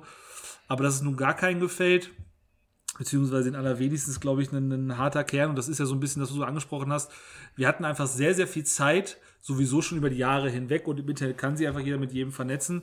Wir hatten aber speziell zwischen, da hast du völlig recht, zwischen Staffel 7 und Staffel 8 extrem viel Zeit, weil sie sich auch sehr viel Zeit genommen haben, was ja eigentlich ein gutes Zeichen ist. Wenn ein Studio sich leisten kann, wir, wir müssen nicht sofort zeigen, sondern wir können sagen, äh, wir, wir unterbrechen das insofern, dass wir nicht diese, diesen Jahresrhythmus aufbehalten, sondern wir können zwischen Spätsommer 2017 und dann Frühling 2019, die Zeit nehmen wir uns. Und dementsprechend war die Erwartungshaltung natürlich riesengroß und dementsprechend war bei ganz, ganz vielen, und ich weiß bei uns dreien auch relativ, äh, die Enttäuschung auch einfach groß, weil man eben ein Ende bekommen hat, was die Leute nicht so gut aufgenommen haben, ähm, wie es man vielleicht gehofft hätte. Und ich glaube, es liegt vor allen Dingen an diesen Fragen, wie du gerade selber schon gesagt hast. Es werden extrem viele Fragen gestellt. Man hat den Staffeln vorher sehr, sehr viel verziehen, weil man das Gefühl hatte, okay, es muss ja nicht aufgelöst werden, das hat noch eine Bedeutung. Ich habe zig Varianten gesehen, inwiefern zum Beispiel Littlefinger wiederkommen könnte oder inwiefern der und der Drache eine Bedeutung hat und wer noch der nächste Drachenreiter wird und wer noch ein Targaryen sein könnte. Und man hat sich extrem viele Gedanken gemacht und da waren, muss man einfach sagen, unglaublich kreative Gedanken dabei. Ich meine, wir drei haben uns auch schon ein Ende überlegt, was was sehr, was sehr naheliegend ist, aber was aus unserer Sicht ja fantastisch klingt, auf das wir gleich mal kurz eingehen wollen. Ähm, und ich glaube, damit hat die letzte Staffel sich dann tatsächlich sehr, sehr schwer getan, weil es eben dieser riesen Erwartungshaltung nicht gerecht werden konnte. Ähm, wir könnten das Ende jetzt noch einmal kurz genauer beschreiben, das würde ich aber so ein bisschen umgehen. Ich würde lieber mal nachfragen bei euch, was ihr euch so dabei gedacht habt, beziehungsweise wie es da bei euch so ergangen ist bei den letzten paar Folgen. Äh, Mike, du vielleicht zuerst. Ja, also ich frage mich bis heute immer noch, was da schiefgegangen ist mit dem, mit dem Ende. Das, das haben wir auch schon oft gesagt, aber die haben sich doch so viel, also es tat mir richtig weh, weil die haben sich so viel Mühe gegeben, in diese letzten paar Folgen so viel Herz reinzustecken. Also ich erinnere mich da zum Beispiel an die Szene, wenn alle an dem Feuer sitzen, also es werden ja immer mehr, die dazukommen von den Hauptcharakteren, sich Geschichten erzählen, weil es eben bald zu dem Kampf gegen die weißen Wanderer kommt, äh, wovon, ja, wo sie nicht sicher sein können, dass sie überhaupt überleben oder jemals irgendwer von diesen Leuten überleben wird. Und die, die war so intensiv und so gut gemacht, dass ich dann von da auch, von dieser Szene zum Beispiel auch immer wieder auf das Ende geschlossen habe, was dann wirklich passiert. Und das ist nicht passiert. Und ich weiß noch, dass wir darüber gesprochen haben, äh, auch als wir die geschaut haben, dass wir eigentlich, wir waren uns ziemlich einig, was die letzte Szene sein wird. ist jetzt schwer, nicht aufs Ende einzugehen eigentlich, ne? Aber wir waren uns sehr einig. Machen. Ja, oder? Also ja. uns war doch uns war doch ziemlich klar, dass die letzte Szene sein wird, dass äh, Bran Stark, äh, Stark, Stark, Stark die Augen aufmacht in der letzten Szene und sie sind blau, oder? Das war uns doch allen klar. Stellt euch doch bitte mal vor, er sitzt da auf diesem Thron und wir denken, das Ende ist passiert. Wir hören die Musik von, von Game of Thrones mit dam, dam, da, da, dam, dam. Und er macht noch so nebenbei was, unterschreibt hier was. Auf der anderen Seite unterhält er sich mit seinen Beratern und die Musik geht aus. Er guckt nach unten, macht die Augen zu. Und das letzte, was wir sehen, ist Augen gehen auf blau. Paff! Ende der Serie. Ja. Das wäre doch mega geil gewesen. Und vor allem, es war ja nicht nur unsere Idee, sondern Nein. ich bin ja dann genauso wie ihr ins Internet gegangen und alle haben gleichzeitig geschrien, warum sind seine Augen nicht blau? Ja, also ja das ist eine Entscheidung, die ich nicht nachvollziehen kann. Also als wenn er mit Absicht die Leute enttäuschen wollte. Also ich meine, er hat uns oft vor den Kopf gestoßen, indem er irgendwelche Charaktere rausgenommen haben, die wir am liebsten nicht verloren hätten. Aber warum das, ne? Warum? Keine also ich weiß nicht. Habt ihr da was mal gelesen, wo das herkam? Ob das vielleicht nicht seine Entscheidung war oder? Wessen, wessen also Entscheidung? Ich, du, du redest jetzt ja von seiner Entscheidung. Am Ende, in der letzten Staffel hat George R. R. Martin eigentlich nicht mitgewirkt. Er hat eigentlich nur das Ganze abgesegnet. Er hat gesagt, okay, mach das so. Hm. Das ist das Einzige, wo er mitgewirkt hat. Deswegen ist die äh, Hoffnung vieler Fans halt, dass das letzte Buch, was ja irgendwann rauskommt, ähm, eben dieses, dieses auflöst, dass man da halt äh, parallel äh, oder eine, eine, neue Lösung findet, äh, was halt die Serie halt nicht so hat. Das, das funktioniert ja. Es gibt ja auch in dem Buch noch Charaktere, die in der Serie nie aufgetaucht sind. Das sind zum Beispiel der, der, der andere Targaryen. Da gibt es ja noch einen, äh, der in Bravos rumfleucht. Es gibt noch die, die Lady Stoneheart, die ist ja aus Caitlin Stark sozusagen genau, entstanden. Auch, ja. Das sind alles, alles Charaktere, die da nicht aufgetaucht sind. Und äh, vor allem diese Dualität zwischen Bran oder dem dreieugigen Raben und, und äh, dem Nachtkönig wird in der Serie halt wirklich immer nur angeteased und kommt da wirklich, oder hätte damit zum Ende kommen können, dass man sagt, ja, nee, er ist es selber. Mit den blauen Augen äh, ne? angedeutet. Ja, nee, machen wir nicht. ist nicht so. Schade. Also das Gut, äh, Stark war nach, äh, hinter die Mauer und äh, den, den, Sansa wird Königin. Den, den, einzigen Punkt, den ich mal gefunden habe, der mir aufgefallen ist, der so ein bisschen dagegen spricht, aber das ist nicht wirklich ein guter Punkt ist, dass man sich diesen Effekt, das letzte, was du siehst, sind blaue Augen, den gab es ja schon einmal. Das ist die vorletzte Folge der siebten Staffel, äh, wo dann der Drache, das ist Viserion, ich glaube Viserion ist es, oh. aus dem Eis gezogen wird äh, und wir sehen, wie der Nachtkönig ihn anfasst und, äh, anfasst. Und das Letzte, was wir sehen, ist, wie die Augen blau werden. Nur das als Ausrede jetzt zu nehmen und man nimmt einen relativ unwichtigen Punkt, was heißt unwichtig, aber nicht so ganz spektakulär wie das Ende äh, und möchte sich einfach nur zweimal den gleichen Trick oder den gleichen Effekt nicht machen. Ähm, das ist keine Ausrede. Es ist mir nur aufgefallen, dass das, was man, was man für das Ende erwartet hat, schon ein bisschen früher schon mal gesehen hat. Aber dieses blaue Augen, Folge ist vorbei. Ähm, also da würde ich nicht mal ansatzweise eine Ausrede. Nicht mal ansatzweise. Das ist, ist nur schwach. aufgefallen. Ja, es ist wirklich ganz, ganz schwach. Aber es ist das Einzige, was mir aufgefallen ist, dass es schon mal zumindest die Idee gab und wahrscheinlich hatten wir auch alle diese Idee, weil wir diese, diese Szene schon vor Augen hatten. Also es gab schon mal. Aber das ist, wie gesagt, keine Ausrede in keinster Weise. Das Einzige, was mir dazu aufgefallen ist. Vor allem, was hatte man da für ein. Man, man hat sich nur gedacht, ach du Scheiße. Jo. der Drache da mit dem blauen Augen. Jetzt sind wir alle am Arsch. Jetzt, jetzt ist Feierabend. Also, das war. Das war komplett, äh, also das war Game of Thrones Feeling der, der, der, der allerfeinsten Art. Ja. Ähm, äh, ich persönlich habe bei dem Ende, und ich habe die letzte Staffel tatsächlich relativ oft schon mittlerweile gesehen, weil ich finde, man kann das auch nach wie vor noch gut gucken. Ähm, ich finde die zweite Folge richtig gut der letzten Staffel. Ich finde die richtig gut. Das ist Beisammensein.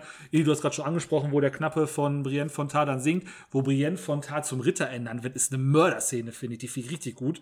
Ähm, und dann kommt eben die dritte Folge mit dieser langen Nacht, auch dieser Schlacht. Und wir hatten da alle den, äh, das, das Problem, dass es hat ja 99% der Menschen haben es ja auf Stream geschaut.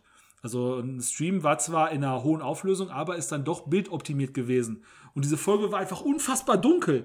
Also die war sowas von, sowas von dunkel, dass du gesagt hast, ich sag mal, ich habe ja schon alles zu, ich, ich sehe jetzt gar nichts mehr und du hast trotzdem wenig erkannt. Da hat man sich wohl so ein bisschen verschätzt, was so diese, diese Bildoptimierungsraten angeht. Und ich habe mal gehört, dass wenn man die zu Hause auf Blu-ray guckt, ohne dass man auf irgendeine Internetverbindung äh, angewiesen ist, soll das noch besser sein.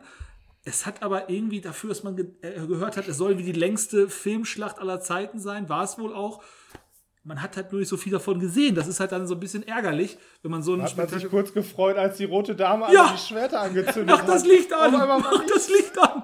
Ja, ist ja wirklich so. Ähm, das wirkte dann tatsächlich sehr ungeschickt ähm, und gipfelte dann für mein, also mein Empfinden, ich weiß, Edi geht nachher auf die Bewertung nochmal ein, ähm, aber für mein Empfinden ist die vierte Folge, die Folge danach, ich habe schon zweimal versucht, die angefangen zu gucken, die ist heute nicht mehr guckbar die tut mir als Zuschauer so in der Seele weh, dass ich wirklich sage, nee, das, das geht nicht. Ich habe danach Folge 6, 5 und 6 schon ein paar Mal geguckt, aber Folge 4 tut mir innerlich weh. Die kann ich nicht gucken.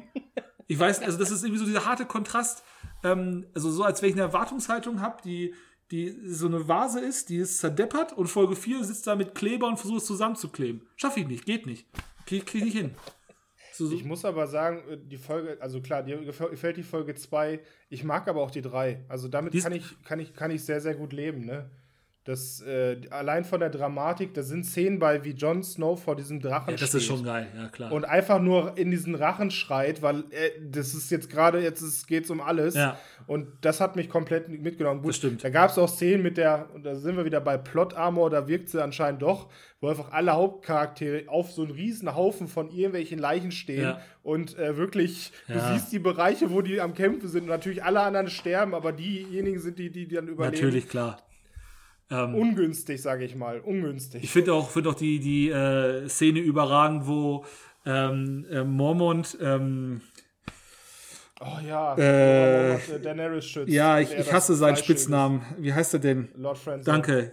Ich, ich, ich kann jetzt mal diese Unverschämtheit nicht fassen, aber es ist für mich der Inbegriff, also wirklich mit letzter Kraft und er, er kann erst dann sterben, wenn er weiß, dass seine, dass seine Kalisi gerettet ist. Das ist eine geile Szene. Also, das ist einfach toll. Auch wenn der Name, ich komme nicht drauf klar. Lord Friendzone. Aber vorher auch, wo der, wo der Nachtkönig steht, der Drache speit Feuer und alle denken, okay, was passiert jetzt? Ja. Was passiert? Und er grinst einfach nur. Ja. Oh, schön. Herrlich. Das also, stimmt. Das stimmt. Hat, mir, hat mir noch gefallen. Da hast du recht, das stimmt. Die Folge 3 ist tatsächlich, wenn man so im Nachhinein nur nachdenkt, nicht ganz so schlecht. Äh, nur der Fakt, dass er halt recht dunkel geraten ist. Ja, kann man so Ich weiß noch, dass, dass der Kameramann sich danach extrem bruskiert hat, weil er komplett die ganze Schuld abgewälzt hat auf die Zuschauer. Das weiß ich noch sehr genau, weil mich das ja auch äh, interessiert hat, von wegen, warum sehe ich denn da jetzt nichts, was ist an meinem mhm. Fernseher kaputt? Und äh, der hat einfach komplett alle schlecht gemacht. Der hat wirklich ganz, weil, weil natürlich, sie haben ihn schlecht gemacht und er wollte sich zur Wehr setzen und hat gesagt, Leute, ihr seid einfach komplett unfähig, eure Fernseher einzurichten. Und hat dann auch gesagt, wartet mal, bis Blu-ray kommt. Und dass ja, natürlich diese gut. Geschichte sehr peinlich war, weil dann kam Blu-ray und es hat sich nichts geändert. Also, hat sich nichts, ist das wirklich so? Hat das nichts gebracht? Es ist einfach nur schärfer, ne? Aber. Ach du Schande. Immer noch dunkel. Also es hat nicht. Also, weil die Fernseher sind ja teilweise kalibriert. Also was sollst du da noch nachträglich machen? Das ist ja, du kannst ja nicht, du kannst ja nicht eine Szene bereitstellen und dann erwarten, dass die Leute ihre, ihren Abgleich ändern. Und zwar anders, als er vom Werk her schon geplant war, ne? Das ist.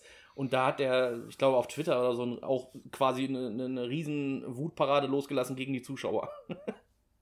Ich habe äh, mir den Wecker gestellt um nachts um drei, bin dann aufgestanden, habe die auf dem Laptop geguckt. Das war, war nicht so gut. Allerdings ist halt die, die Sucht nach mehr größer als in dem Moment dieses Un Unbehagen, dass man nichts erkennt. Man ja, möchte ja wissen, was passiert da gerade. Toll war es ja trotzdem, ne? Es war einfach ja, nur düster. ja, stimmt, das auf jeden Fall. Ähm, ja, was, was danach dann noch kommt, Folge 5 und 6, ähm, sind, sind speziell, es sind aber die letzten Folgen, ähm, Folge 5 zerstört die letzte, das letzte kleine bisschen Hoffen, dass es irgendeine Art von Happy End gibt, dass es irgendeine Art von Ende gibt, was, was die Leute zufrieden macht, denn Daenerys entscheidet sich ganz bewusst eben dafür, dass sie eben da doch die Königin wird, die mit, mit Angst und Schrecken herrscht äh, und zerstört einfach King's Landing dann. Ähm, die Entscheidung, man. Ding Dong. Ja, ja, Ding Dong. Äh, und du weißt in dem Moment, okay, jetzt ist es alles jetzt gerade vorbei ähm, das funktioniert ja auch irgendwie. Also du fühlst dich ja selber schlecht dann dabei. Also du kannst diesen, diesen, diesen Zwiespalt oder beziehungsweise die Reaktion von Tyrion Lannister ja speziell. Du siehst ja, du fühlst diesen Schmerz ja mit. Und ich so, nein, mach's nicht, mach's nicht. Und sie macht es dann doch. Das Boah. ist auch wieder so eine fehlende Konsequenz, die aus der Szene einfach nicht rausgegangen ist. Natürlich hat sie Tendenzen, wahnsinnig zu sein, aber ihr zweiter Drache wurde einfach mal in der vorherigen Folge einfach mal so weggekillt. Ja. Wäre das in, kurz vorher passiert, dann hätte man noch so ein bisschen Anreiz gehabt, okay, jetzt ist sie mal kurz sauer. Ja. Sie hat ihr eigenes Kind verloren. Äh, Jetzt muss das Volk leiden. Nein, das hat man halt überhaupt nicht in Zusammenhang gezogen. Natürlich spielt das hier eine Rolle. Natürlich ist das, das alles Provokation, was halt mit den Glocken angedeutet wird. Äh, es ist halt so, weiß ich nicht, schwierig. Speziell dann wirkt Folge 4, also da haut dreht jetzt richtig drauf ein, wird die Folge 4 noch ein bisschen absurder, weil nach diesem Riesenerfolg, dass die weißen Wanderer nicht mehr da sind, ist es ja so, dass Daenerys in dieser einen Folge extrem viel verloren geht. Sie hat schon in Ende der zweiten Folge erfahren, dass ihr Liebhaber nicht nur ihr Liebhaber ist. ähm, in der vierten Folge ist es dann so, dass sie äh, ähm, ihre Angetraute verliert. Ihr, na, wie heißt die? Ähm, Mi, Missandei. Missandei, danke. Äh, der Eunuch äh, ist auch nicht mehr so ganz auf ihrer Seite. Worm, ja. So, und der Drache. Was dann alles passiert, das ist alles scheiße, gar keine Frage. Das ist total okay, dass es einem noch nicht gut geht. Aber dieses von, dieses Egoistische und alles, was wir vorher sieben Staffeln kennengelernt haben, wird auf einmal getreten wirklich. Das fühlt sich total unrund an. Das fühlt sich auch für mich dann nicht mehr nachvollziehbar an, auch wenn das alles schlimm ist, gar keine Frage. Nur, dass sie dann so drauf reagiert, finde auch, sie haben, sie haben ihre Reaktionen in den Staffeln und Folgen davor anders aufgebaut. Sie haben sie so aufgebaut, dass sie natürlich den Hang zum Wahnsinn hat durch ihren Vater äh, und Ja. so weiter. Das wissen wir alle. Und alle, die die Bücher gelesen haben, halten uns das sowieso vor, wie alle wussten, dass die wahnsinnig ist und so weiter.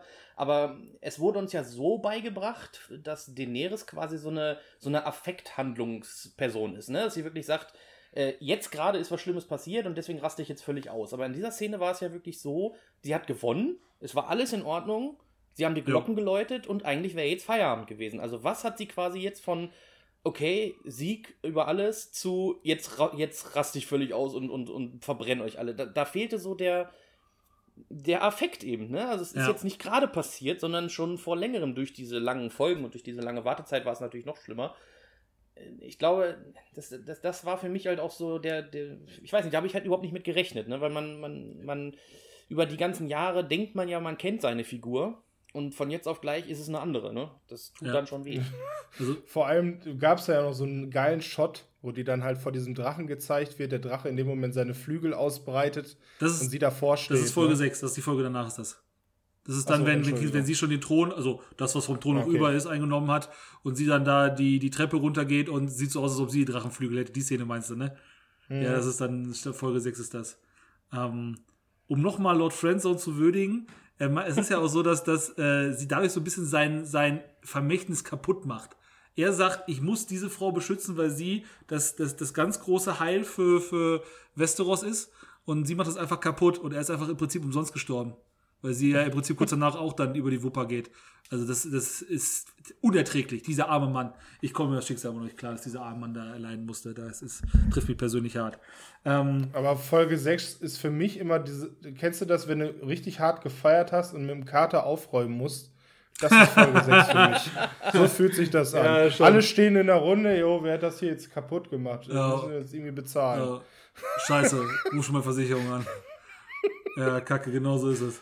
Ja, und Folge 6 ist tatsächlich dann das, was, was ihr gerade schon gesagt habt. Wir, es liegt alles in Trümmern, wie nach einer guten Party.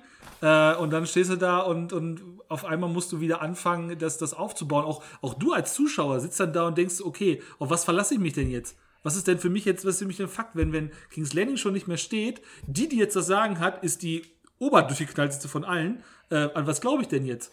Ähm, und dann versucht eben die Folge es so hinzubekommen, dass wir ein Ende bekommen, in dem Daenerys dann, wie ich zum Beispiel finde, auf sehr, sehr schöne Art und Weise dann Westeros verlässt.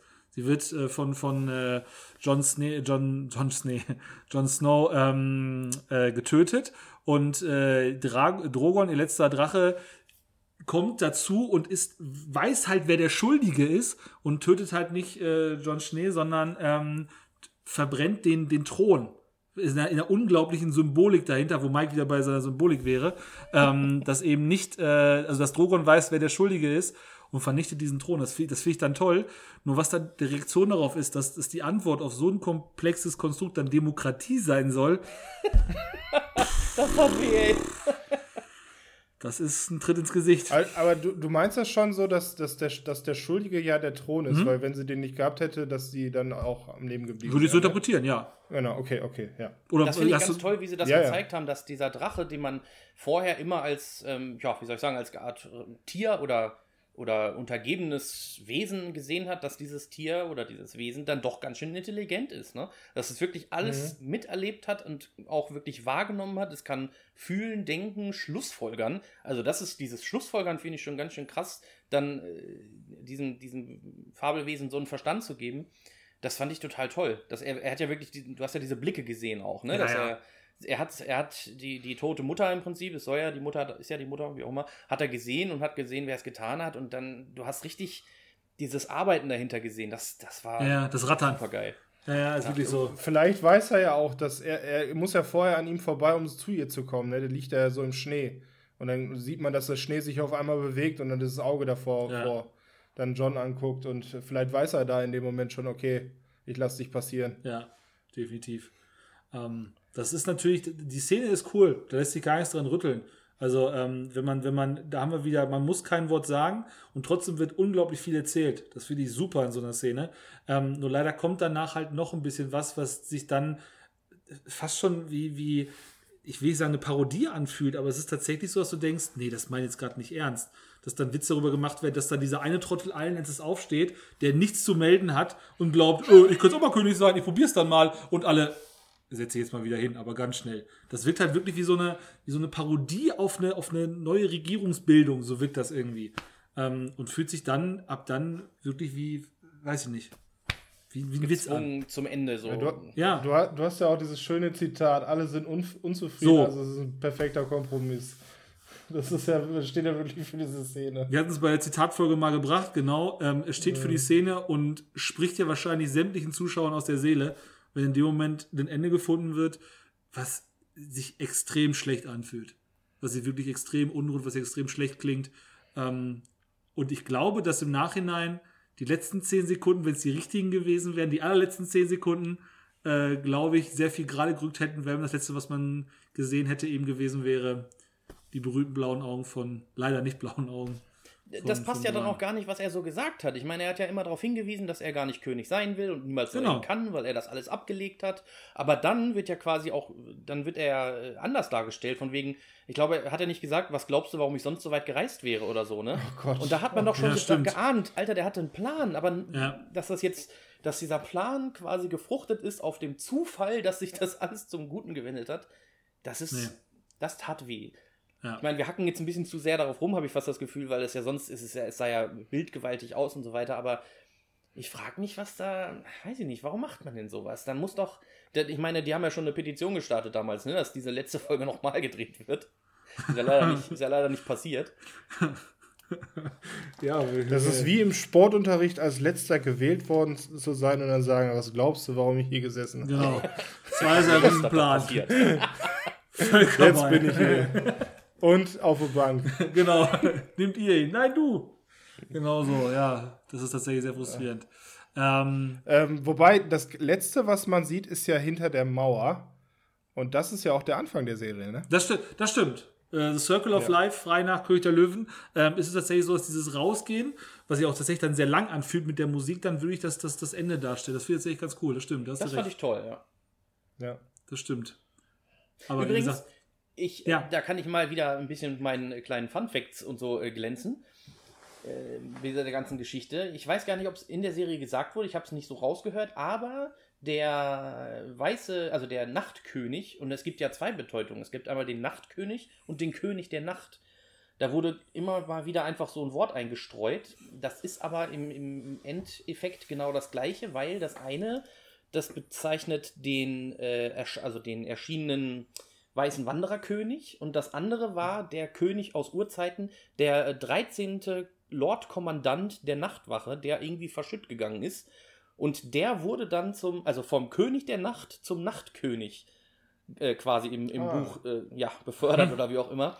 Äh, und das ist eigentlich das Besondere, was ich, äh, als ich das gelesen habe, war ich ganz entsetzt, weil das wäre ganz essentiell wichtig gewesen, um zu wissen, was da überhaupt los ist. Weil ja auch mit den Starks und so, was die damit zu tun haben, und es heißt ja auch, die Starks haben schon immer die Mauer bemannt, ne? Also, äh, die Symbolik dahinter war eigentlich relativ klar, aber es wurde für den Zuschauer nicht so ausgedrückt. Und auch äh, jetzt einmal zum Symbol der ganzen Geschichte. Der ähm, Nachtkönig hat, hat ein eigenes Wappen. Und dieses Wappen, was er, was er trägt, das ist auch sehr aussagekräftig und wurde aber auch nie erwähnt oder auch nie in Großaufnahme gezeigt. Es ist nämlich der, der Kopf oder das, ja, es ist ein, ein Symbol eines Rabenskeletttkopfs. So was einfach nur zeigen soll, dass er quasi auch der Grund ist, warum sie Krähen genannt werden. Die, die Nacht, also die, die, die weißen Wanderer in der. Sie, Ach, Quatsch, die weißen Wanderer ja schon, die Mauer auf der Nacht. Äh, Mann, jetzt bin ich durcheinander, die auf der Mauer. So. Die Männer der, der Nachtwache, die werden ja Krähen genannt, Ja. jenseits der Mauer. Und das kommt einfach Mhm. daher, dass die halt schon von vor Urzeiten, dass dieser 13. Lord Kommandant das eben geworden ist und ja, das als ein Symbol genommen hat, weil er äh, den, den dreiäugigen Raben gejagt hat, schon immer. Das war immer seine Aufgabe und deswegen hat er das als Wappen genommen. Auf dem Wappen selber sind auch noch mehr Symbole drauf. Da wird ein bisschen noch, wie soll ich sagen, interpretiert, was das sein soll, weil es hat die Form von dem Drachenglas, was ihm in die Brust gesteckt wurde. Das äh, soll so ein bisschen zeigen, da ist auch noch so eine halbe, so eine untergehende Sonne mit drauf, was einfach sagen soll, ja, also das ist seine Erschaffung. Ne? Er war ein Rabe, der ist dann gestorben, der, deswegen der Skelettkopf, durch, den, durch das Drachenglas und dadurch ist er der König der Nacht geworden, nicht mehr des Tages, weil das, den Tag darf er nicht mehr wahrnehmen und so weiter. Äh, Finde ich eine ganz tolle, ganz tolles Trivia eigentlich, um das, um zu verstehen, was der überhaupt will. Schade, dass es in der Serie nicht rausgekommen ist. Sie, sieht man das Wappen irgendwo in der Serie? Ja, ja, man sieht das in der Serie, das ist sein, sein Hauptwappen auf der Brust. Noch nie gesehen. Verrückt, glaube, ne? unter dem Hals hat er eins, ne? Ja, ja, und das, sie haben es halt immer wieder gezeigt, aber nie, nie angesprochen. Das ist schon. Das ist Unter schon dem krass. Hals hat er so ein, so ein Ding, ja. Ja. Hm. Das sagt mir ja gar nichts. Muss ich mal kurz mal angucken. Das ist ja ein Ding. Und da wird gar nicht erwähnt oder sowas oder mal irgendwie Aber- erklärt. aber- Nee, wird, wird nicht drüber gesprochen. Also, man hat ja wirklich nur diese Szene gesehen, als ihm das Drachenglas in die Brust gedrückt wurde von den Kindern der Nacht, äh, Quatsch, äh, Kindern des Waldes. Und ja, das war aber so, es wurde ja nie gesagt, Tatsache. was das jetzt war oder so. Ne? Ist auch so ein bisschen äh, Fantasy-Ding, was das, was dich erschafft, ist auch dein, dein äh, das, was dich tötet. Genau, was das, bei ihm ja das Drachenglas ist, ne? Wurde ja erschaffen, indem man Drachengas in, in sein Herz gesteckt hat. Ganz ehrlich, das ist Und das. am Ende ist Drachenglas das, was auch weiße Wanderer tötet. Ich dachte, das wäre so eine das Art Brosche den gewesen Kreislauf oder so. darstellen.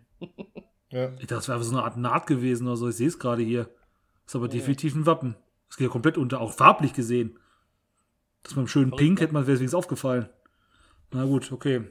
Äh, ja, Ansonsten fällt mir noch ein Fun-Fact ein, weil ihr das vorhin mal erwähnt habt, als John Schnee mit dem Drachen, als er den zum Beispiel angefasst hat das erste Mal, wisst ihr ja Mhm. noch, ne? Das war eine ganz epische Szene, weil wir alle genau wussten, wenn der Drache ihn nicht ablehnt, dann hat das eine Bedeutung, ne? Dann hat das irgendeine Verwandtschaft, seelisch oder was auch immer. Und es war ja auch so, dass er immer näher gegangen ist und dann wurde die Kamera einmal hin und her geswitcht von Seiten des Drachen, Seiten des, Seiten von John Schnee und dann irgendwann, als die Hand drauf lag, haben beide so durchgeatmet, ne?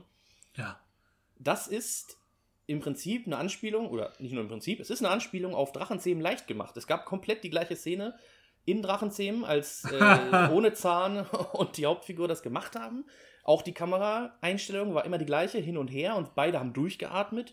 Und der Witz daran, warum sie das so gemacht haben, ist wohl auch, dass John Schnee, also Kit Harrington, eine Stimme übernommen hat in dem Film.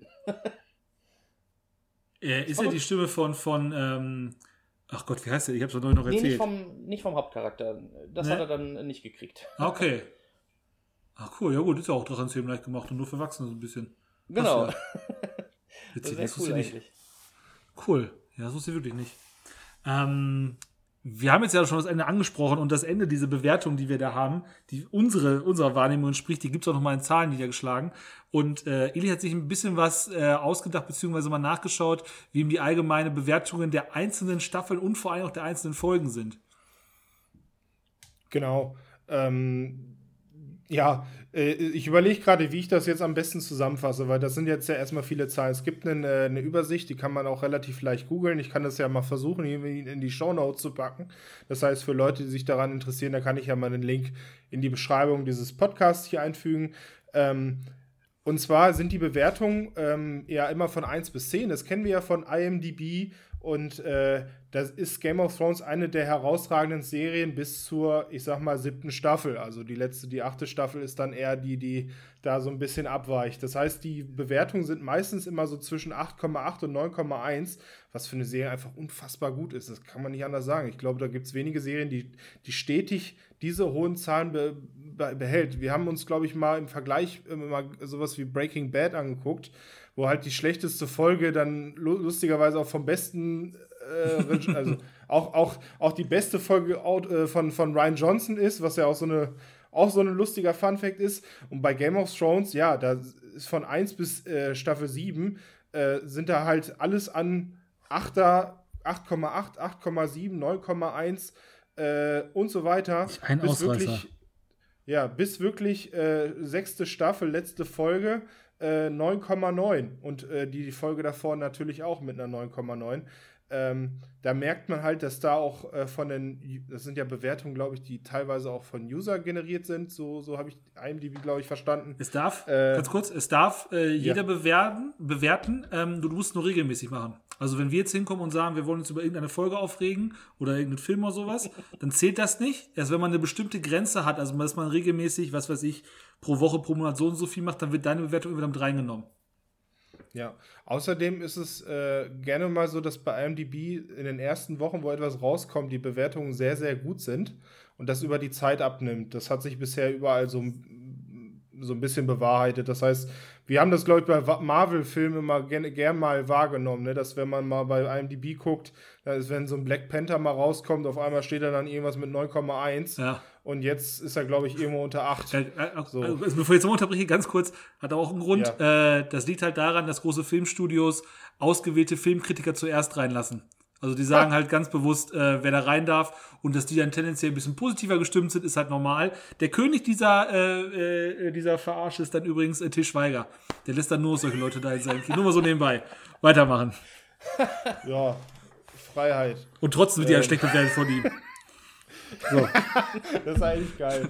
ähm, ja, aber da, da fällt das äh, besonders auf. Das heißt, immer wenn man mal auf die IMDb Top 100 geht und es ist gerade zufällig ein neuer Film entschieden, der auch von den Kassen her ganz gut ist, dann taucht er da auf jeden Fall unter den Top 100 erstmal auf und ist dann nach, weiß ich nicht, zwei Monaten irgendwann dahin verschwunden, wo er dann eigentlich in der Reihenfolge dann hingehört. Ist jetzt so funktioniert IMDb, das kann man nicht anders sagen. Ähm, ja, Staffel 8 und äh, da sind wir jetzt drauf hinausgelaufen. Da haben wirklich die ersten drei Folgen die besten Bewertungen. Das heißt, die erste mit 7,6, die zweite mit 7,9. Christopher, hast du ja auch gesagt, hat dir auch gefallen. Und die dritte mit 7,5. Noch eine sehr anständige Bewertung. Es gab nur noch nie so schlechte Bewertungen bisher. Ja. Das heißt, äh, da fällt die Staffel 8 wirklich raus. Das heißt, das Schlechteste, was vorher mal war, war eine 8,0 in der Staffel 5 mal.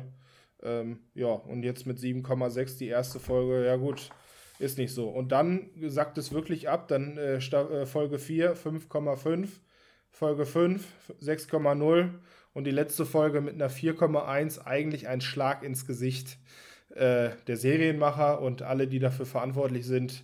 Ähm, und natürlich auch für uns Fans äh, sehr, sehr deprimierend, dass da so eine Zahl wie eine 4 überhaupt vorkommt. Das gibt es normalerweise nicht. Da kann äh, auch ein Daniel der Zauberer, sage ich mal, eine höhere Nee, Punktzahl. der herbeizaubern.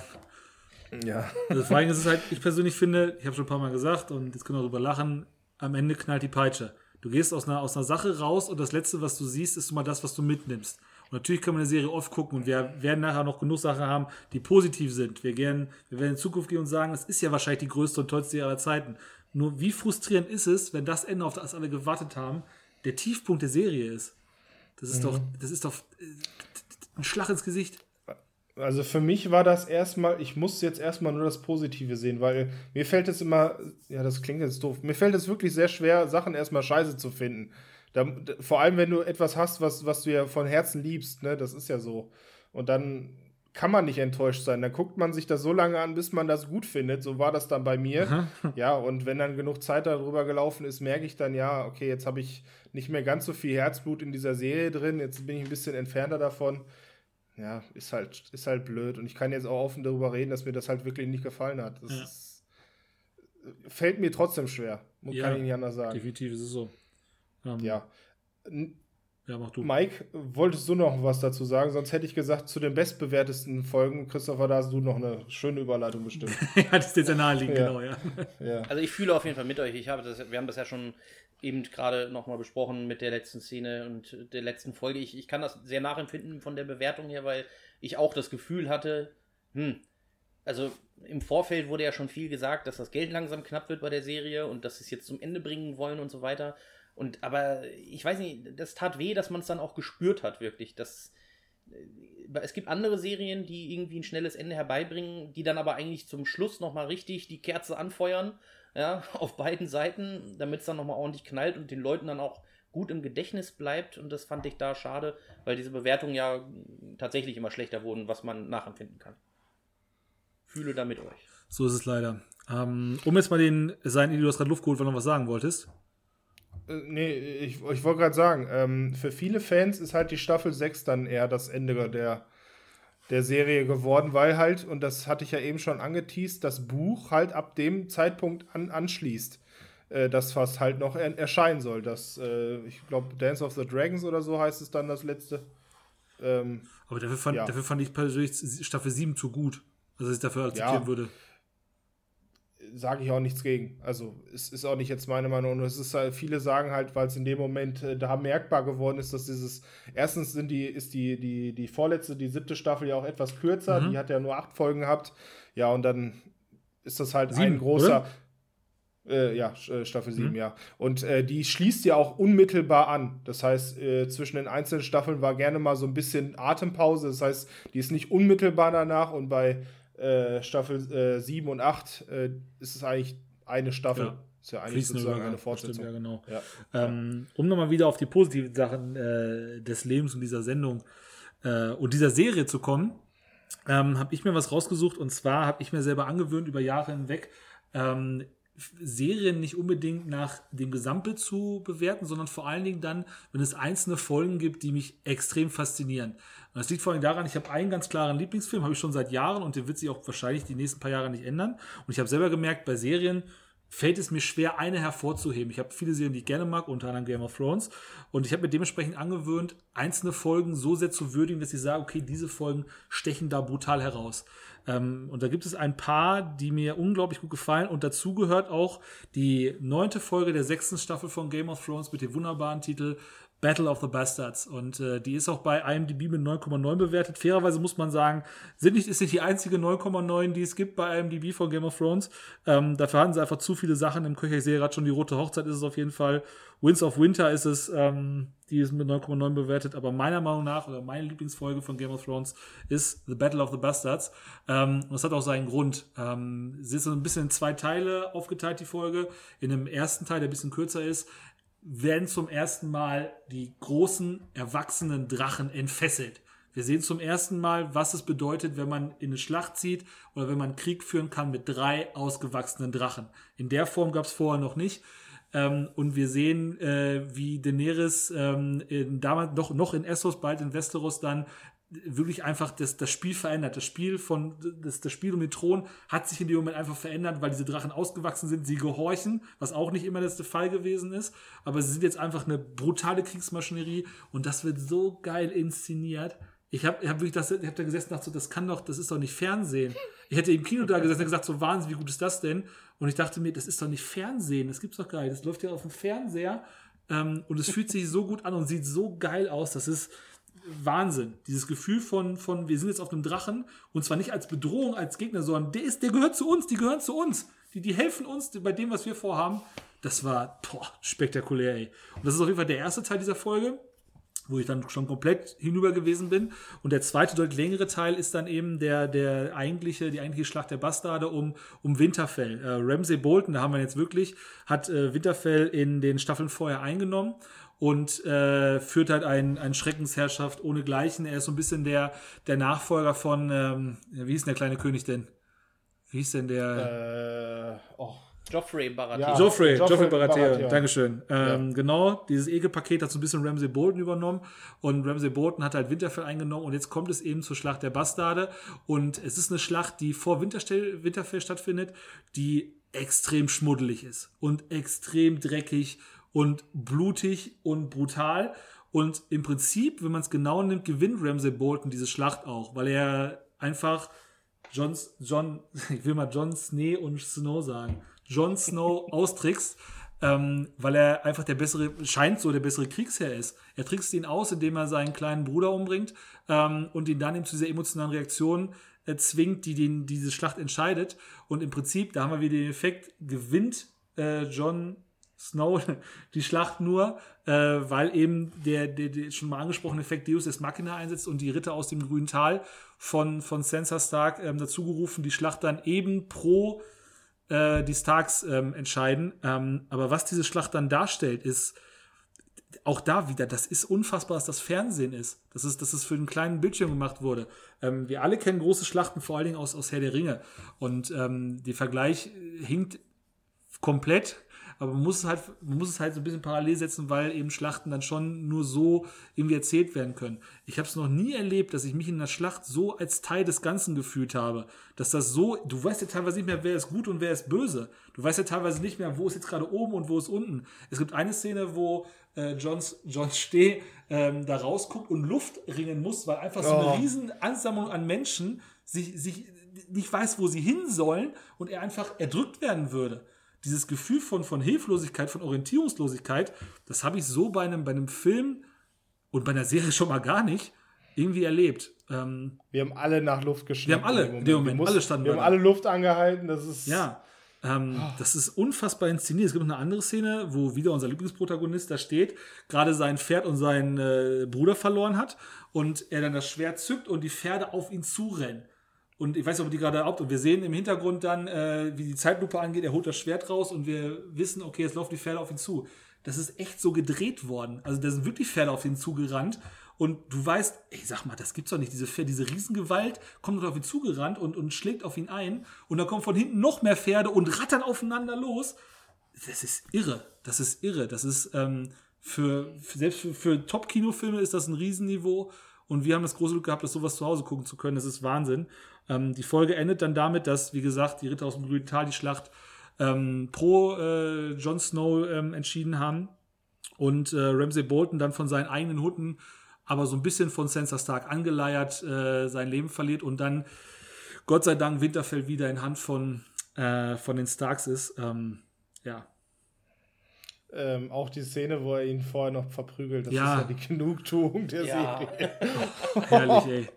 Herrlich. Mehr Genugtuung, ich weiß ja, in der Serie mehr Genugtuung als da äh, selten verspürt, weil das Bam, bam, das war bam. ja das, das personifizierte Böse, dass es endlich auf die Fresse kriegt, ne? So ja. muss es sein. Aber mit welcher Arroganz er reinkommt, er hat ja, glaube ich, noch diesen, äh, diesen, diesen Bogen in der Hand, diesen, diesen, diesen äh, er, er wehrt da ja, glaube ich, noch so ein Pfeil ab. Ja. So nach dem Motto, ja, was willst du jetzt? Genau, der, der, der schießt mit, Ramsey Bolton schießt ja mit, dem, mit der feigen Waffe des, des Bogens, äh, schießt er ja erst mit einem Schuss ins Auge diesen, diesen Riesen glaube ich. Ja. Ähm, und dann will er in den Zweikampf und zwar indem er allen Ernstes auf äh, John Schnee mit, mit, einem Pfeil agiert. Das ist ja, das ist, das ist ja auch schon wieder eine feige Attacke. Also Mann gegen Mann. Und er geht. also ja, erzähl weiter. Ja, Mann gegen Mann mit einem Pfeil und Bogen. Also der einzige Mensch, der da ist, cool ist, ist Legolas, aber nicht der. Also das ist ja Quatsch. Ja, und er geht einfach nur so, jetzt ist erstmal gut hier. Jetzt machen wir, jetzt machen wir Machen wir mal Rechnung hier. Richtig. Oh, das ist schön. Wie, wie der stapft, das ist einfach Kit Harington, echt, ey. Ja. Das ist, ist auch ein Schauspieler. Ganz toll dargestellt, diese Szene, weil das eine von, ich glaube, von zwei oder von drei Szenen in der Serie ist, wo ganz klar eigentlich darauf hingewiesen wird, was, was er eigentlich ist.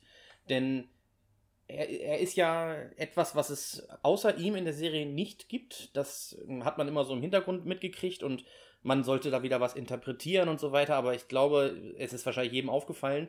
Er ist ja, also äh, anders, Ilias hat ja schon mal gesagt, dass diese, diese einzige göttliche Kraft, das ist ja dieser Gott des Lichts, ne? Dieser, mhm. der, der quasi das, das Feuer auch darstellt, so ein bisschen.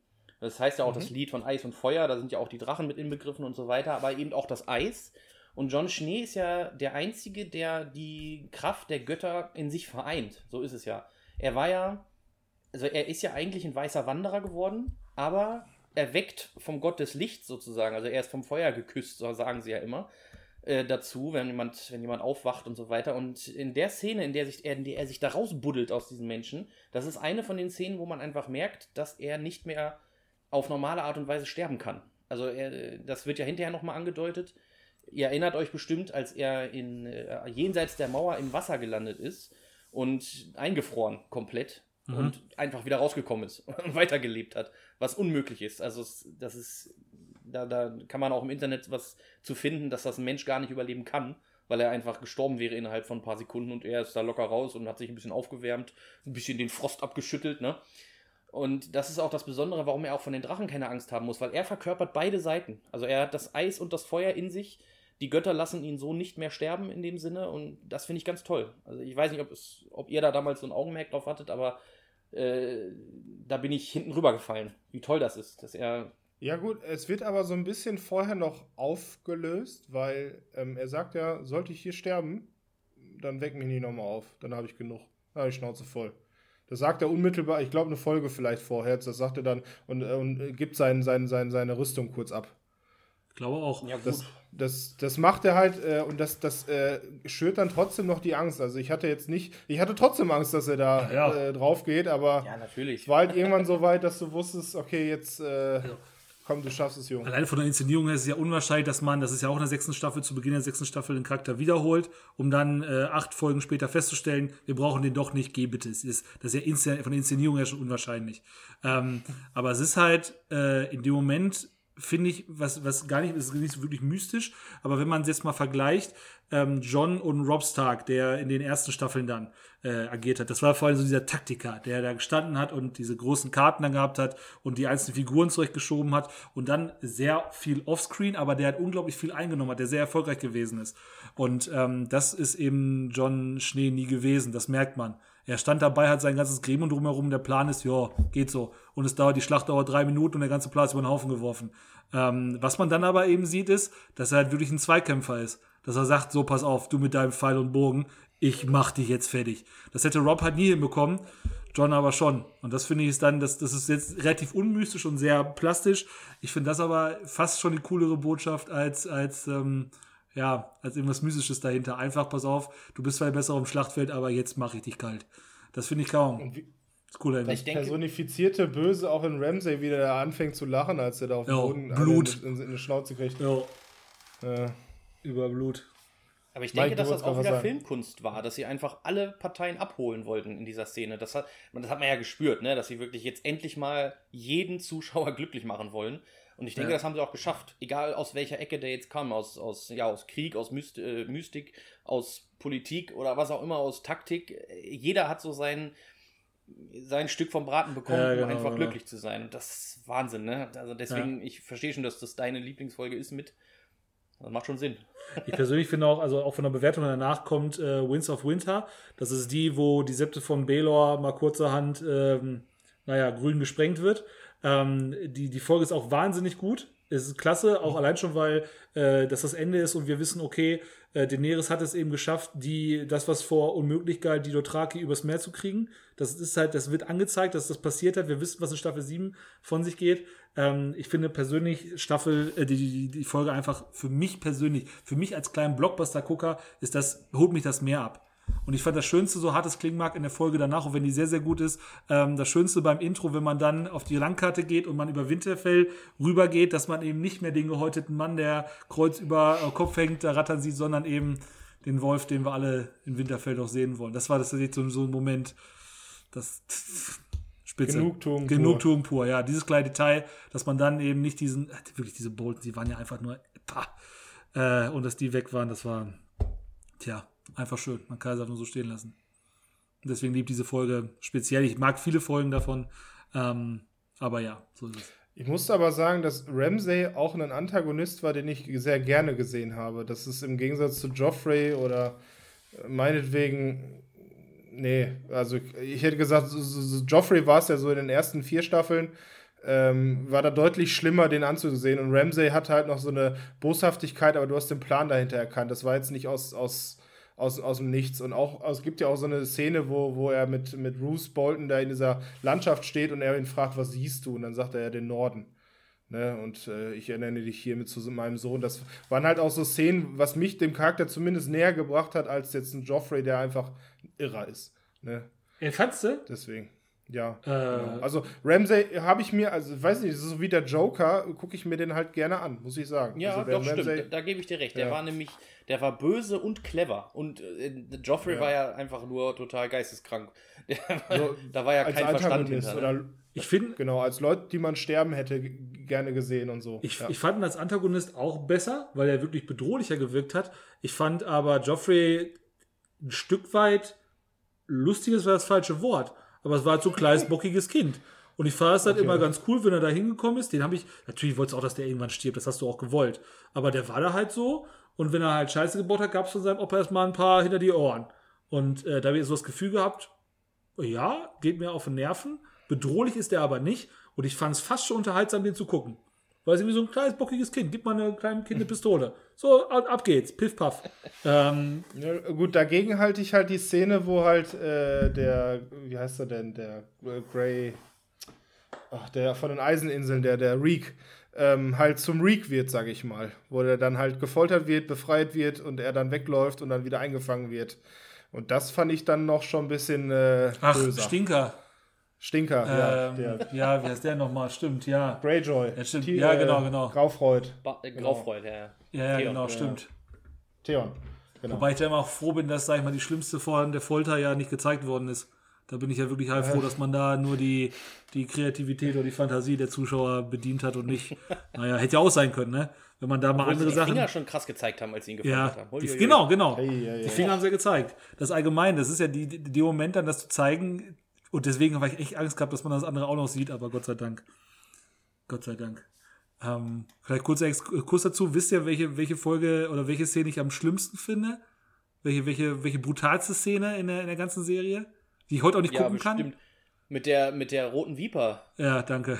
Da habe ich Äh. übrigens einen ganz, tolle, einen ganz tollen Fakt zu. Sehr gut, bitte. Okay. äh, ist nichts Großes, aber das Time Magaz Magazine hat eine Untersuchung eingeleitet, um herauszufinden, ob es tatsächlich möglich ist, dass sowas passieren kann. Und die Antwort Und? ist schlimm. Ja, wenn Nein! jemand, der so aussieht wie dieser Berg eben und wer so ein Gewicht hat und so eine Kraft, dann ist es, dann würde das ganz genau so passieren. Wir haben das immer wieder getestet und es, es würde, der Kopf würde so explodieren, wie wir es da gesehen haben. Ist das nicht schrecklich? Also ich fand es ganz furchtbar. Hätte er mal einen Helm getragen. Hätte er mal einen Helm getragen. Für die, die es nicht wissen, das ist Pedro Pascal, der Schauspieler von Mandalorian. Ähm, Ich finde es ganz furchtbar. Ich habe das einmal gesehen und habe, also wahrscheinlich habe ich auch laut geschrien, ähm, konnte ich seitdem nicht mehr gucken. Finde ich die Szene für dich. Es- Es ist schrecklich. Ganz, ganz schrecklich, die Szene. Leider, leider aber trotzdem konsequent, weil der macht halt Natürlich. Ende. Natürlich. Das ist halt. Äh, Natürlich, gar keine Frage. Ist total konsequent. Ich finde es trotzdem schrecklich. Ganz furchtbar. Ganz, ganz schreckliche Szene. Wenn dann diese, dieser Schrei seiner Frau noch dahinter ist, oh Gottes Willen, ey. vor allem, dass Tivin nicht eine Miene verzieht über den ganzen Kampf. Ja. Egal was passiert, der guckt die ganze Zeit nur stur da drauf. Katastrophal. Ich glaube, die Folge ist auch gut bewertet. Die heißt, glaube ich, Mountain in the Viper oder Viper, wie auch immer. Ist, glaube ich, einer von den 9,9 Folgen. Kann das sein? Genau, das ist die eine, die dann noch da in der Mitte, Mitte der Staffel ist. Schrecklich. Staffel. Das war ein krasses Ende. Dieser Schrei auch, ne, von der Geliebten. Das war am schlimmsten, ja, ja. Und die hätte sowieso genug gelitten, leider nachher auch noch reichlich. Aber die Szene, Himmel, Arsch und Wolkenbruch, ey. Da hat's, das war wirklich, also den Schmerz konnte ich fühlen. Also, das war schrecklich, Das ganz, hätte ganz nicht sein müssen, ey. Also, Ja. ich habe echt mitgefiebert, weil ich dachte, Mann, der, der, der muss doch jetzt gewinnen, der hat doch alles. Jetzt gib ihm noch den Gnadenstoß, verdammt. Aber nein, er musste ihn immer noch fragen und triezen und oh. Ja. Er war so arrogant und dann passiert das, was nicht hätte passieren dürfen. Schrecklich, ganz, ganz schrecklich. Ja, äh, wie äh, schlage ich jetzt den Bogen zu dem, was wir noch erzählen wollen? Habt ihr noch irgendwas? Ja, ja. Gut. Ähm, die, die, es gibt ja, oder es ist ein Spin-off geplant, ne? Mhm. Und äh, ihr wisst ja mittlerweile schon, oder viele Zuhörer wissen das bestimmt auch, es geht nicht in der Zukunft weiter, weil da wissen wir ja anscheinend, dass der Bran äh, brav diese Lande, der sieben Königslande regiert und alles sind zufrieden, sondern es geht in die Vergangenheit. Denn Game of Thrones bietet halt auch eine schöne, intensive und äh, spannende Vergangenheit. Und äh, die spielt halt auch in den sieben Königslanden. Aber es gibt halt noch andere Orte, ähm, die auch in der Serie zu tragen kommen. Und äh, welchen anderen Ort könnte ich meinen als Valyrien? Ähm, Valyrien, habt ihr alle schon mal gehört, ne? Valyrian So. Steel. Genau. Das erste, was man äh, in der Serie auch wahrnimmt, dass valyrischer Stahl natürlich ähm, ja, die edelst, das edelste Metall ist dieser, dieser der Welt von Game of Thrones. Jedes, Kö jedes Haus in, äh, in äh, den sieben Königslanden möchte so ein Schwert besitzen, zumindest um, um sich einen Namen zu machen. Ähm, war ja auch einer der Gründe, warum Tivin halt dieses, diesen, diesen Eis, das Schwert Eis von, von Eddard halt umschmelzen lassen hat in die zwei kleinen Schwerter, äh, die er dann halt zu so einem Lannister-Schwert um, um, umgebaut hat. Einmal den Witwenmacher und einmal den, den, den Oathkeeper, den, den Schwurhalter, wie auch immer er genannt wird im Deutschen, weiß ich jetzt nicht. Und ähm, ja, die Frage ist halt ähm, Valyrien. Was hat man ja irgendwie schon mal gehört? Es kommt auch in der Serie einmal ganz kurz vor. Das heißt, da sieht man eine Szene, wo man mit Lord Franzor und Jorah Mormont äh, und, äh, und Tyrion, der sozusagen gepackt ist als Geschenk für Daenerys äh, durch, durch das rauchende Meer fährt, sieht man halt Ruinen und überall ist halt, äh, man sieht auch einmal den Drachen Drogon über dieses Gelände äh, oder ja, diese, diese Landschaft fliegen und die fahren halt, schippern da halt einmal mit so einem Boot rum, mit so einem Ruderboot. Und auf einmal taucht halt äh, eine Gestalt auf, die komplett übersät ist mit schwarzen und grauen Schuppen und äh, ja, die dann halt kämpfen und die dann halt zum Glück den Kampf gewinnen und Tyrion aus dem Wasser gezogen wird.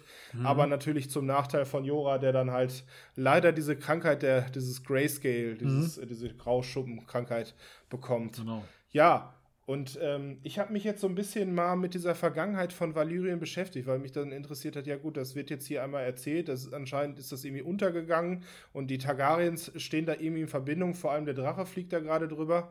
Und äh, ja, ich würde jetzt einfach weiterreden, es sei denn, ihr würdet mich jetzt unterbrechen. Äh, ruhig. Ja, gut.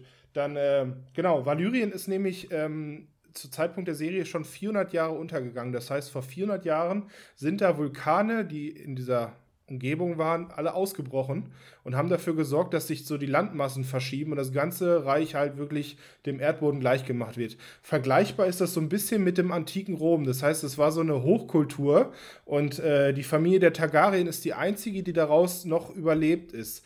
Denn Valyrien war halt so mächtig auf diesem Kontinent Essos, der ja so östlich von, von äh, äh, Westeros, Westeros ja, ist, klar. Ja, ja, Essos und Westeros, genau, östlich ist.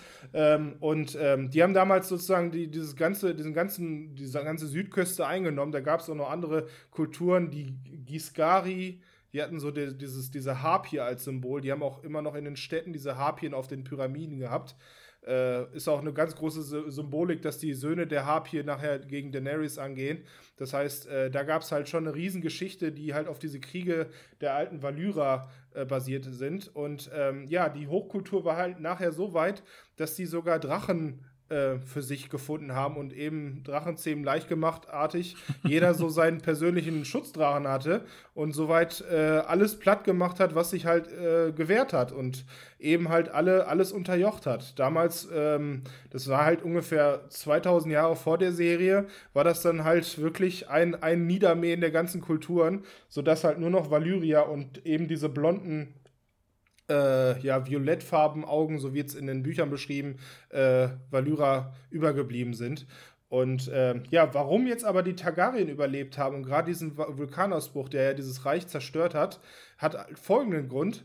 Äh, Valyrien hat, war halt so weit in der, in der Ausbreitung, dass die eben auch eine Insel vor Westeros noch eingenommen haben. Das heißt, bis dahin sind die gekommen, bis Westeros, aber noch nicht auf Westeros. Also da kommen wir nachher zu. Welche Insel ist das? Wisst ihr das?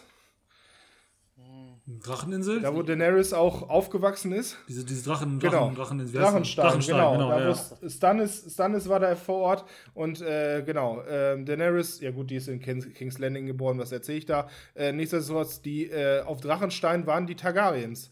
Und äh, das ist ja halt vor Westeros und die haben halt von diesem Beben der Kulturen und der, der des Untergangs des Reichs nichts mitbekommen. Deswegen waren die am Ende diejenigen, die übergeblieben sind. Und 100 Jahre später halt immer noch die Drachen bei sich auf ihrer Insel hatten. Und äh, zuletzt Egon, der Eroberer, so wird er ja in der Serie auch mal angeteased oder genannt. Äh, der erste ist, der halt Fuß auf Westeros setzt mit seinen zwei Geschwistern, die allesamt halt einen riesen Drachen hatten.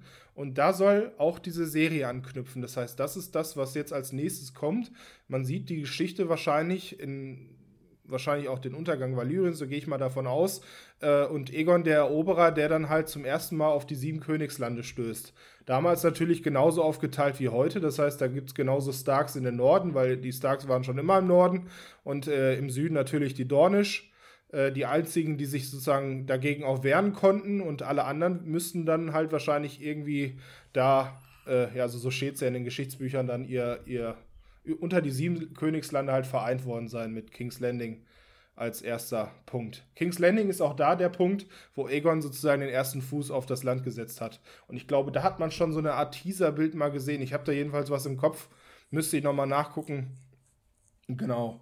Äh, ja, war jetzt so ein kleines Abgenörde über Valyrien, fand ich aber trotzdem interessant, ähm, weil ja zum Beispiel die Analogie, das hatte ich ja gesagt, mit der Harpie, ähm, was ja wirklich in der, in, der, in der Serie halt, man hat ja auch gefragt, warum ist da jetzt so eine riesige Skulptur, wo dann halt dieser Drachenbanner drüber ge geba gebaut wird und der da am Ende auch abgerissen wird. Das ist halt in der Vergangenheit so ähnlich schon mal passiert, als Valyrien halt diese Hochkultur hatte. Und äh, da auch Magie entstanden ist und die Leute halt gelernt haben zu zaubern, wie das jetzt ausgeartet ist und wie das jetzt formuliert ist, kann ich nicht genau sagen. Es gab aber trotzdem äh, diese Verbindung mit den Drachen, die auch Daenerys hat, die ist ja auch feuerimmun. Äh, das hat sich da halt so ein bisschen etabliert. Da bin ich auch genau. sehr gespannt drauf, also wie das passiert ist, dass ja. die sich da irgendwie genetisch verändert haben und äh, dass sie gegen Feuer immun sind, weil das ist ja, das ist ja wirklich auch eine Sache, die ganz klar dargestellt wurde. Sie ständig ist sie da in Flammen und nichts passiert, ne? ja, ist ja wirklich so. Ja, genau. Bei, bei, bei Valyrisch, ich weiß, es, vielleicht ist es nicht so intensiv, aber es ist ein ganz lustiges äh, Easter Egg, was ich gefunden habe. Und ich muss immer wieder lachen, wenn ich mir den Artikel durchlese. Und zwar, ihr kennt doch Ritter der Kokosnuss wahrscheinlich ja, von Monty Python. Selbstverständlich. Ja. Die, Ma die Macher fanden das total lustig und wollten, dass die Ritter der Kokosnuss eine kleine Hommage kriegen in Game of Thrones, wo es eigentlich nicht hinpasst. Aber es war eine Szene, als Daenerys vor Meren stand und die Eroberung angekündigt hat. Da haben sie doch quasi so einen Reiter rausgeschickt, der dann äh, dahin uriniert hat und geschimpft hat auf, das war valyrisch, ja, was er gesprochen ja, ja. hat. Der ist total abgegangen und hat da geschimpft wie verrückt, keiner hat was verstanden. Und dann haben sich da Linguisten hingesetzt, die die Sprache von Valyrien sich dann also angeguckt haben und haben das Wort für Wort übersetzt. Und es ist einfach nur die Szene nachgespielt, als die Ritter der Kokosnuss vor diesem Schloss standen und oben die Franzosen waren und geschimpft haben, wie verrückt. und das sagen die auch. Er sagt also wirklich auf Valyrisch, ihr, ihr dreckigen äh, äh Franzosen und ihr, eure, eure Mütter sind Hamster und eure Väter riechen nach Holunderblüten und sowas. Und das, das meckert der einfach auf Valyrisch. Und es ist ein komplett eine Hommage an Monty Python, die untergegangen ist, oder? Also Nee, das natürlich. Das total toll, wie sie das einfach eingebaut haben in der Hoffnung, irgendwer übersetzt einfach mal diesen Text. Was im Buch bestimmt nicht so vorgekommen ist, sondern extra für den Film so geschrieben wurde. Ja, sehr gut möglich. Sehr, sehr cool. Das ist so, cool. nie gemerkt, sowas. Nie aufgefallen. Mir auch in tausend nee. Jahren nie aufgefallen. Äh, Gab es Untertitel dazu, wo das, wo das Deutsch übersetzt, dass darunter stand, auch mit Franzosen? Nein, nein, nein, es wurde nicht, ah, okay. wurde nicht übersetzt. Ah, okay, ja gut. Dann kann man es schon nicht wissen. Wäre auch dann auffällig gewesen, ne? Aber einfach diese, diese Hoffnung, ne? dass da irgendwer sich hinsetzt und etwa lyrisch lernt. Ja, Wahnsinn, das ist echt cool. Ja, in der Serie ist es, glaube ich, aber auch so, dass Aria so die, äh, die gebildetste, was, was so die Vergangenheit angeht, die erwähnt ab und zu mal so ein paar Geschichten, die in der Vergangenheit waren, wie groß die Drachen waren. Und äh, sie nennt ja zum Beispiel ihren, ihren, äh, ihren Wolf auch Numeria.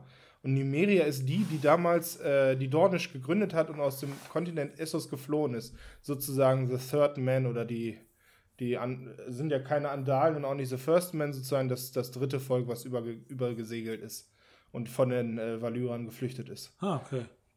Ja. Das wusste ich auch nicht. Nördlich der Mauer. Nördlich der Mauer, definitiv. ja, muss man vorher weg sagen. Natürlich ist der Name ja. entstanden aufgrund dieser Faszination für Game of Thrones. Muss man ganz klar mal zu sagen. Ja. Keine Frage. Ähm, ja, cool. Äh, Mike, hast du noch irgendwas an, an von der Kategorie Easter Eggs, wie eben gerade schon, oder Fun Facts, sowas in der Richtung, die auch in die Runde gerade reinpassen? Ja, also ich habe auf jeden Fall noch ganz viele. Ich weiß nicht, wie gut in die Runde reinpassen. Was mich immer begeistert, wenn dann Easter Eggs aus äh, Sachen kommen, die ich toll finde. Da fällt mir zum Beispiel das eine ein, äh, da war ich auch sehr begeistert. Das Spiel Destiny, vielleicht schon mal gehört, ist ein Computerspiel, ja. so ein Ego-Shooter, wo man rumläuft und so weiter. Und das spielt ja auch weit in der Zukunft, natürlich auf anderen Planeten. Ist jetzt nicht so interessant für die Geschichte. Aber es gibt eine kleine, also wirklich eine ganz kurze kleine Szene, wo eben äh, Tyrion Lannister auf einem auf einem Schiff ist, oder ich, ich, glaube, es war so eine Box und da ist ein kleines Fensterchen, so ein, so ein kleines Karo ist das. was außergewöhnlicherweise mal anders aussieht, denn das wurde hergestellt auf eine Art und Weise, die wir in Westeros so nicht kennen, denn da sind richtige Schraubnieten und es ist irgendwie so gegossener Stahl und so weiter und das leuchtet viel zu hell, diese, dieses Karo. Und äh, daneben quasi so, so als paralleles Bild steht oder sitzt dann eben Tyrion Lannister da und guckt in die Kamera und das ist ein Easter Egg auf Destiny, auf Destiny, denn in Destiny gibt es so einen kleinen Roboter, der aussieht wie ein Karo und die Stimme wird gesprochen natürlich von Tyrion Lannister, also von Dinklage. Das ist einfach nur nochmal so eine kleine Hommage für ihn oder von ihm in dem Falle äh, hier, äh, falls ihr das mal hört, das bin ich, dieses kleine Ja, Karo, was da das, ist ja schon das, das ist schon das dritte Mal jetzt. Das ist, also das ist ja wirklich dann außergewöhnlich, dass Schauspieler ihr, ihr Privatleben da irgendwie einbringen können. Ich meine, Ja. schön, dass Kit Harington bei Drachenzähmen leicht mitgemacht hat, äh, Drachenzähmen leicht gemacht mitgespielt hat. Schön, dass ähm, Macy Williams ähm, auf, auf Sheeran steht. Schön, dass äh, Peter Dinklage äh, bei Dustin, Destiny eine Synchronstimme hat. Ähm, das ist aber schon außergewöhnlich, oder? Gibt es sowas häufiger? Dass Also, sie dann Erwähnung dass, dass finden. die, dass die Schauspieler an sich so wichtig genommen werden, habe ich noch nicht so wahrgenommen. Also das, das Wüsste ich der Macher, aber gut, der George R. R. Martin ist halt auch wirklich, glaube ich, so ein herzlicher Typ, ne? Weil das für ihn ist das sein Baby gewesen und alle, die dazugehören, ist Familie, ne? Ich glaube, das ist Hat der Unterschied. hat, hat, hat der das Sagen denn gehabt? Ich meine, George R. R. Martin schön und gut, aber der würde nicht entschieden haben, was für was, welche Form das Fenster da hat. Oder hat er- hat er so Bis viel zur sechsten Staffel eben. Danach ist er raus gewesen. Ja, aber selbst, er krank ist, selbst, ja. selbst dann ist, ist er so ausführender Produzent gewesen. Also ich meine, Producer kann ja alles Mögliche heißen. Das würde ja bedeuten, der, der ist so dermaßen am Set involviert gewesen, äh, ich, kann, ich kann, kann Einfluss darauf haben, äh, wie das Fenster jetzt aussieht. Ist das so krass gewesen? Muss es ja Also, so wie wahrscheinlich ich das verstanden habe, ist er einfach äh, über alles informiert gewesen natürlich. Und wenn er einen Wunsch hatte, dann wurde der durchgesetzt. Er hat vielleicht Aha. nicht alles bestimmt, aber äh, er ist wohl sehr oft auf die Schauspieler eingegangen. Also Ja, weiß nicht, wie kann, das, kann wie ja gut das da sein. abläuft, also Kann- wie die da äh, vertraglich gebunden sind, was sie sagen dürfen und was sie machen müssen, aber vielleicht wollten sie ihm auch einfach den Gefallen tun, dass er gesagt hat, Leute, bitte macht das so. Gut, das habe ich jetzt nicht rauslesen können, äh, wie da die, das Verhältnis zwischen denen Ja gut, äh, genau Also- ausgesehen hat. unabhängig davon jetzt, wie das zustande gekommen ist, unabhängig davon, ob es jetzt der, der, der Martin oder vielleicht einer von den beiden Showrunnern gewesen ist, unabhängig ob das Studium war, ist auf jeden Fall auffällig, dass man da den, den, den Schauspielern so entgegenkommt und die diese kleinen Easter Eggs, die kleinen Gimmicks dann gönnt. Das ist auf jeden Fall außergewöhnlich. Ja. Ich glaube, das kann man sagen. Ja, zum Glück steckt irgendwie kein Lichtschwert in dem Thronsitz oder so, das wäre jetzt noch. Ja, da sind Ein ein, paar Easter Eggs. Also es sind ein paar Schwerter drinne. Zum Beispiel das Schwert von Gandalf, ne? Das steckt mit drinne. Das In dem- Schwert in von dem Gandalf steckt mit drin. Ja, ja, doch. Äh, Glamdri heißt es, glaube ich, das Schwert, weiß ich nicht genau. Äh, das steckt da mit drinne. Außerdem steckt noch das Schwert von Orlando Bloom drinne, was er in Königreich der Himmel geschwungen Ah. hat. Das ist Ah, mit dabei. ah, okay, ja, doch. ich, ich, weiß, ich weiß wieso. Äh, das, ist, das ist Warner Brothers, das sind Warner Brothers Filme. Ach so. Das sind ach, Filme, guck die von mal. Warner Brothers sind. Beziehungsweise New Line hab ich Cinema. gar nicht gesehen. Ja, also das ist, das ist ja die einzige Erklärung. Hast du noch ein paar Namen? Äh, nee, nee. Äh, nicht. Nicht Stich oder so, irgendwas, was man Ja, aber vielleicht das, noch mal gesehen das ist die hat. einzige Erklärung. Also Warner Brothers, äh, HBO gehört zu Warner Brothers und die werden wahrscheinlich die Schwerter genommen haben, so blöd das klingt. Die hatte man halt. Also die, die sind halt, die, die, die, die, da kommt man halt ran. Und Licht schon Ah, wahrscheinlich schwierig reingesteckt. gewesen. Ja, genau. Also das ist wirklich so. Witzig. Nee, wusste ich auch nicht. Die letzte Anspielung, die ich jetzt hier noch erwähnen würde, ist, dass George R. R. Martin ja auch mehr oder weniger selber in der Serie mitspielt, ne? Und das in Form von Sam. Und der ja auch am Ende einen Buchtitel schreibt mit dem So, Titel ma- ah, okay, ja, ja, klar. So äh, ein. Lied von Eis und Feuer und äh, das da sozusagen selber zusammengefasst hat und er dann ja da mit den Charakter mehr oder weniger selber dargestellt hat. Das soll ja dann so seine, sein eigenes Wirken in der Serie darstellen. Ah, cool, ja, stimmt. Wenn man drüber nachdenkt, passt das. Aber nie Ja. aufgefallen, bewusst. Das ist so wie äh, J.R.R. Tolkien wird nicht Bilbo oder Frodo gewesen sein, aber die schreiben ja nun mal das Buch hin und einer Reise hin und zurück. Und äh, ist ja aus deren Perspektive ja, auch. Genau so ist es. Genau. Ich habe übrigens gerade cool. noch ein Schwert gefunden von Robin Hood. Das Schwert ist auch noch mit dabei. Ah. Ja, gut. Wel welcher Robin Hood? um es komplett zu Ah, das machen? ja nicht. Nur der schade. Räuberkönig. Würde aber passen, weil äh, der Robin Hood von, von äh, mit Russell Crowe ist auch von Ridley Scott und das ist auch der Regisseur von Königreich der Himmel gewesen. So, Passt. Passt vielleicht. wird ein Schuh Könnt, raus. könnte, klingt nach, klingt nach Warner Brothers, ja. Könnte hinhauen. Cool. Ja, noch was in der Richtung. Sowas wie sowas liebe ich ja, ne? So Ja, unnütze. Sachen, das ist ja ein Traum, ey.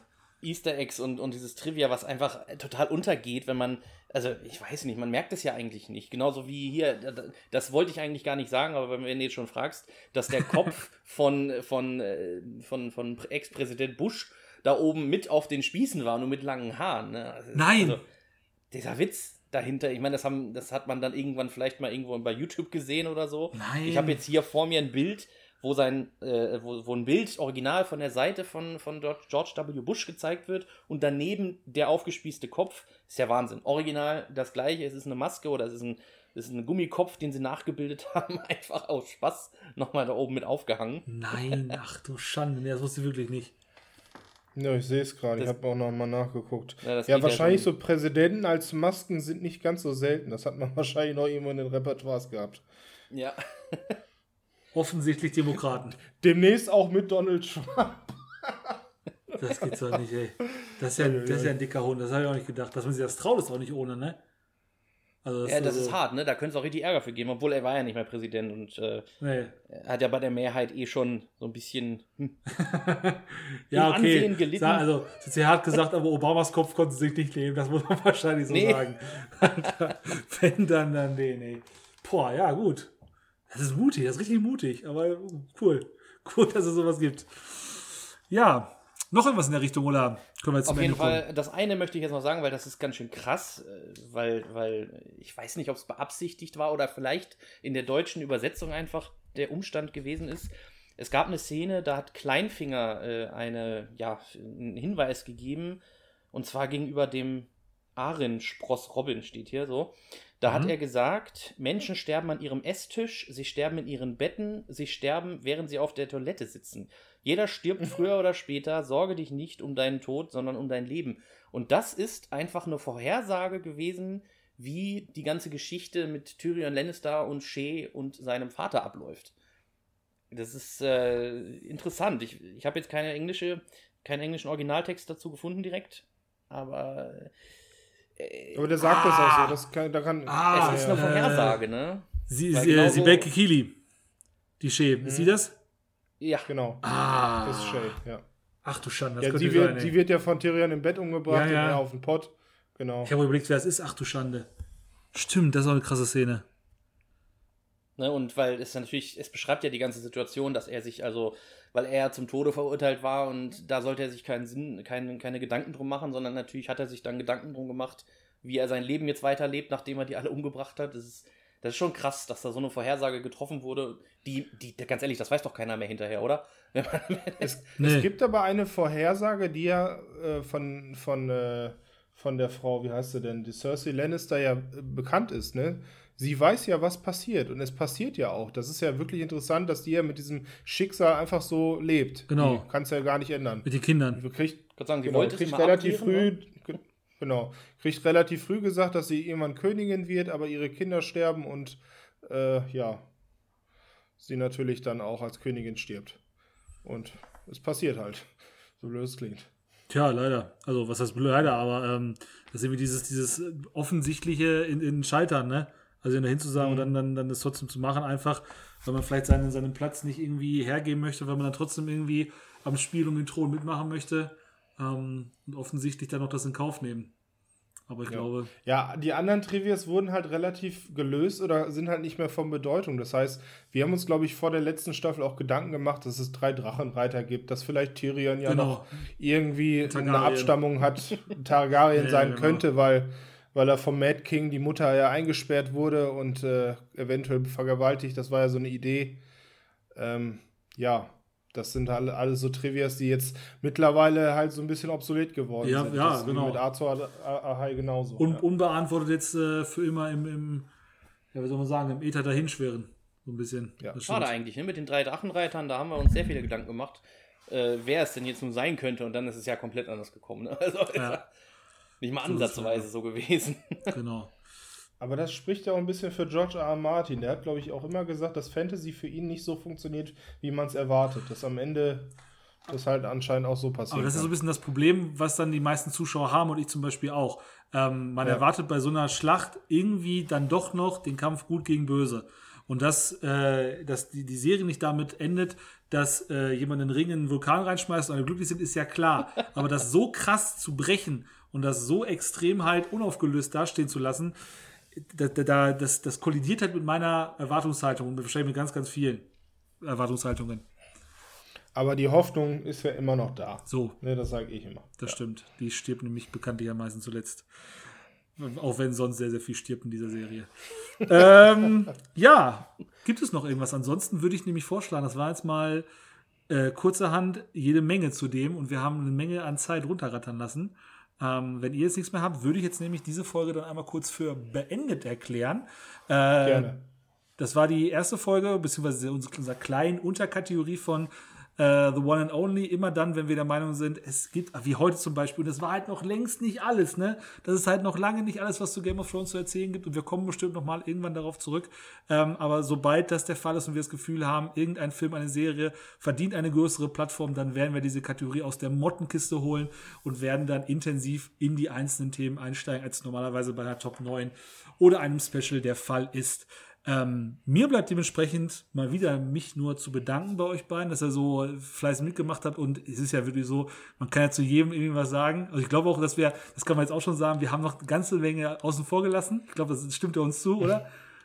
Ja, sicher, wir sind ja gar nicht, gar nicht in die Tiefe gegangen, jeder so, Folge. Wir, wir ja, haben keine äh, Familie ganz genannt, das stimmt schon. So sieht's ja. aus. Also wir haben vielleicht gerade mal so ein bisschen an der Oberfläche gekratzt. Also äh, da wird es sicher noch ein, zwei Folgen geben, allein zu dieser einen Serie, weil sie ist halt so groß und sie bietet so viel Diskussion, Sprengstoff und da wird noch was kommen. Ähm, und auch zu anderen Themen, beziehungsweise anderen Filmen und Serien wird es immer wieder die Kategorie The One and Only geben, weil es eben Sachen gibt, die verdienen eine größere Plattform. Ich bedanke mich bei euch beiden. Ähm, hat mir wieder sehr viel Spaß gemacht. Das war es heute mit der neuesten Folge von Nördlich der Mauer. Bis dahin und macht's gut. Ciao, ciao. Drakaris. Valado Heres. Das war Nördlich der Mauer, der Film- und Serienpodcast.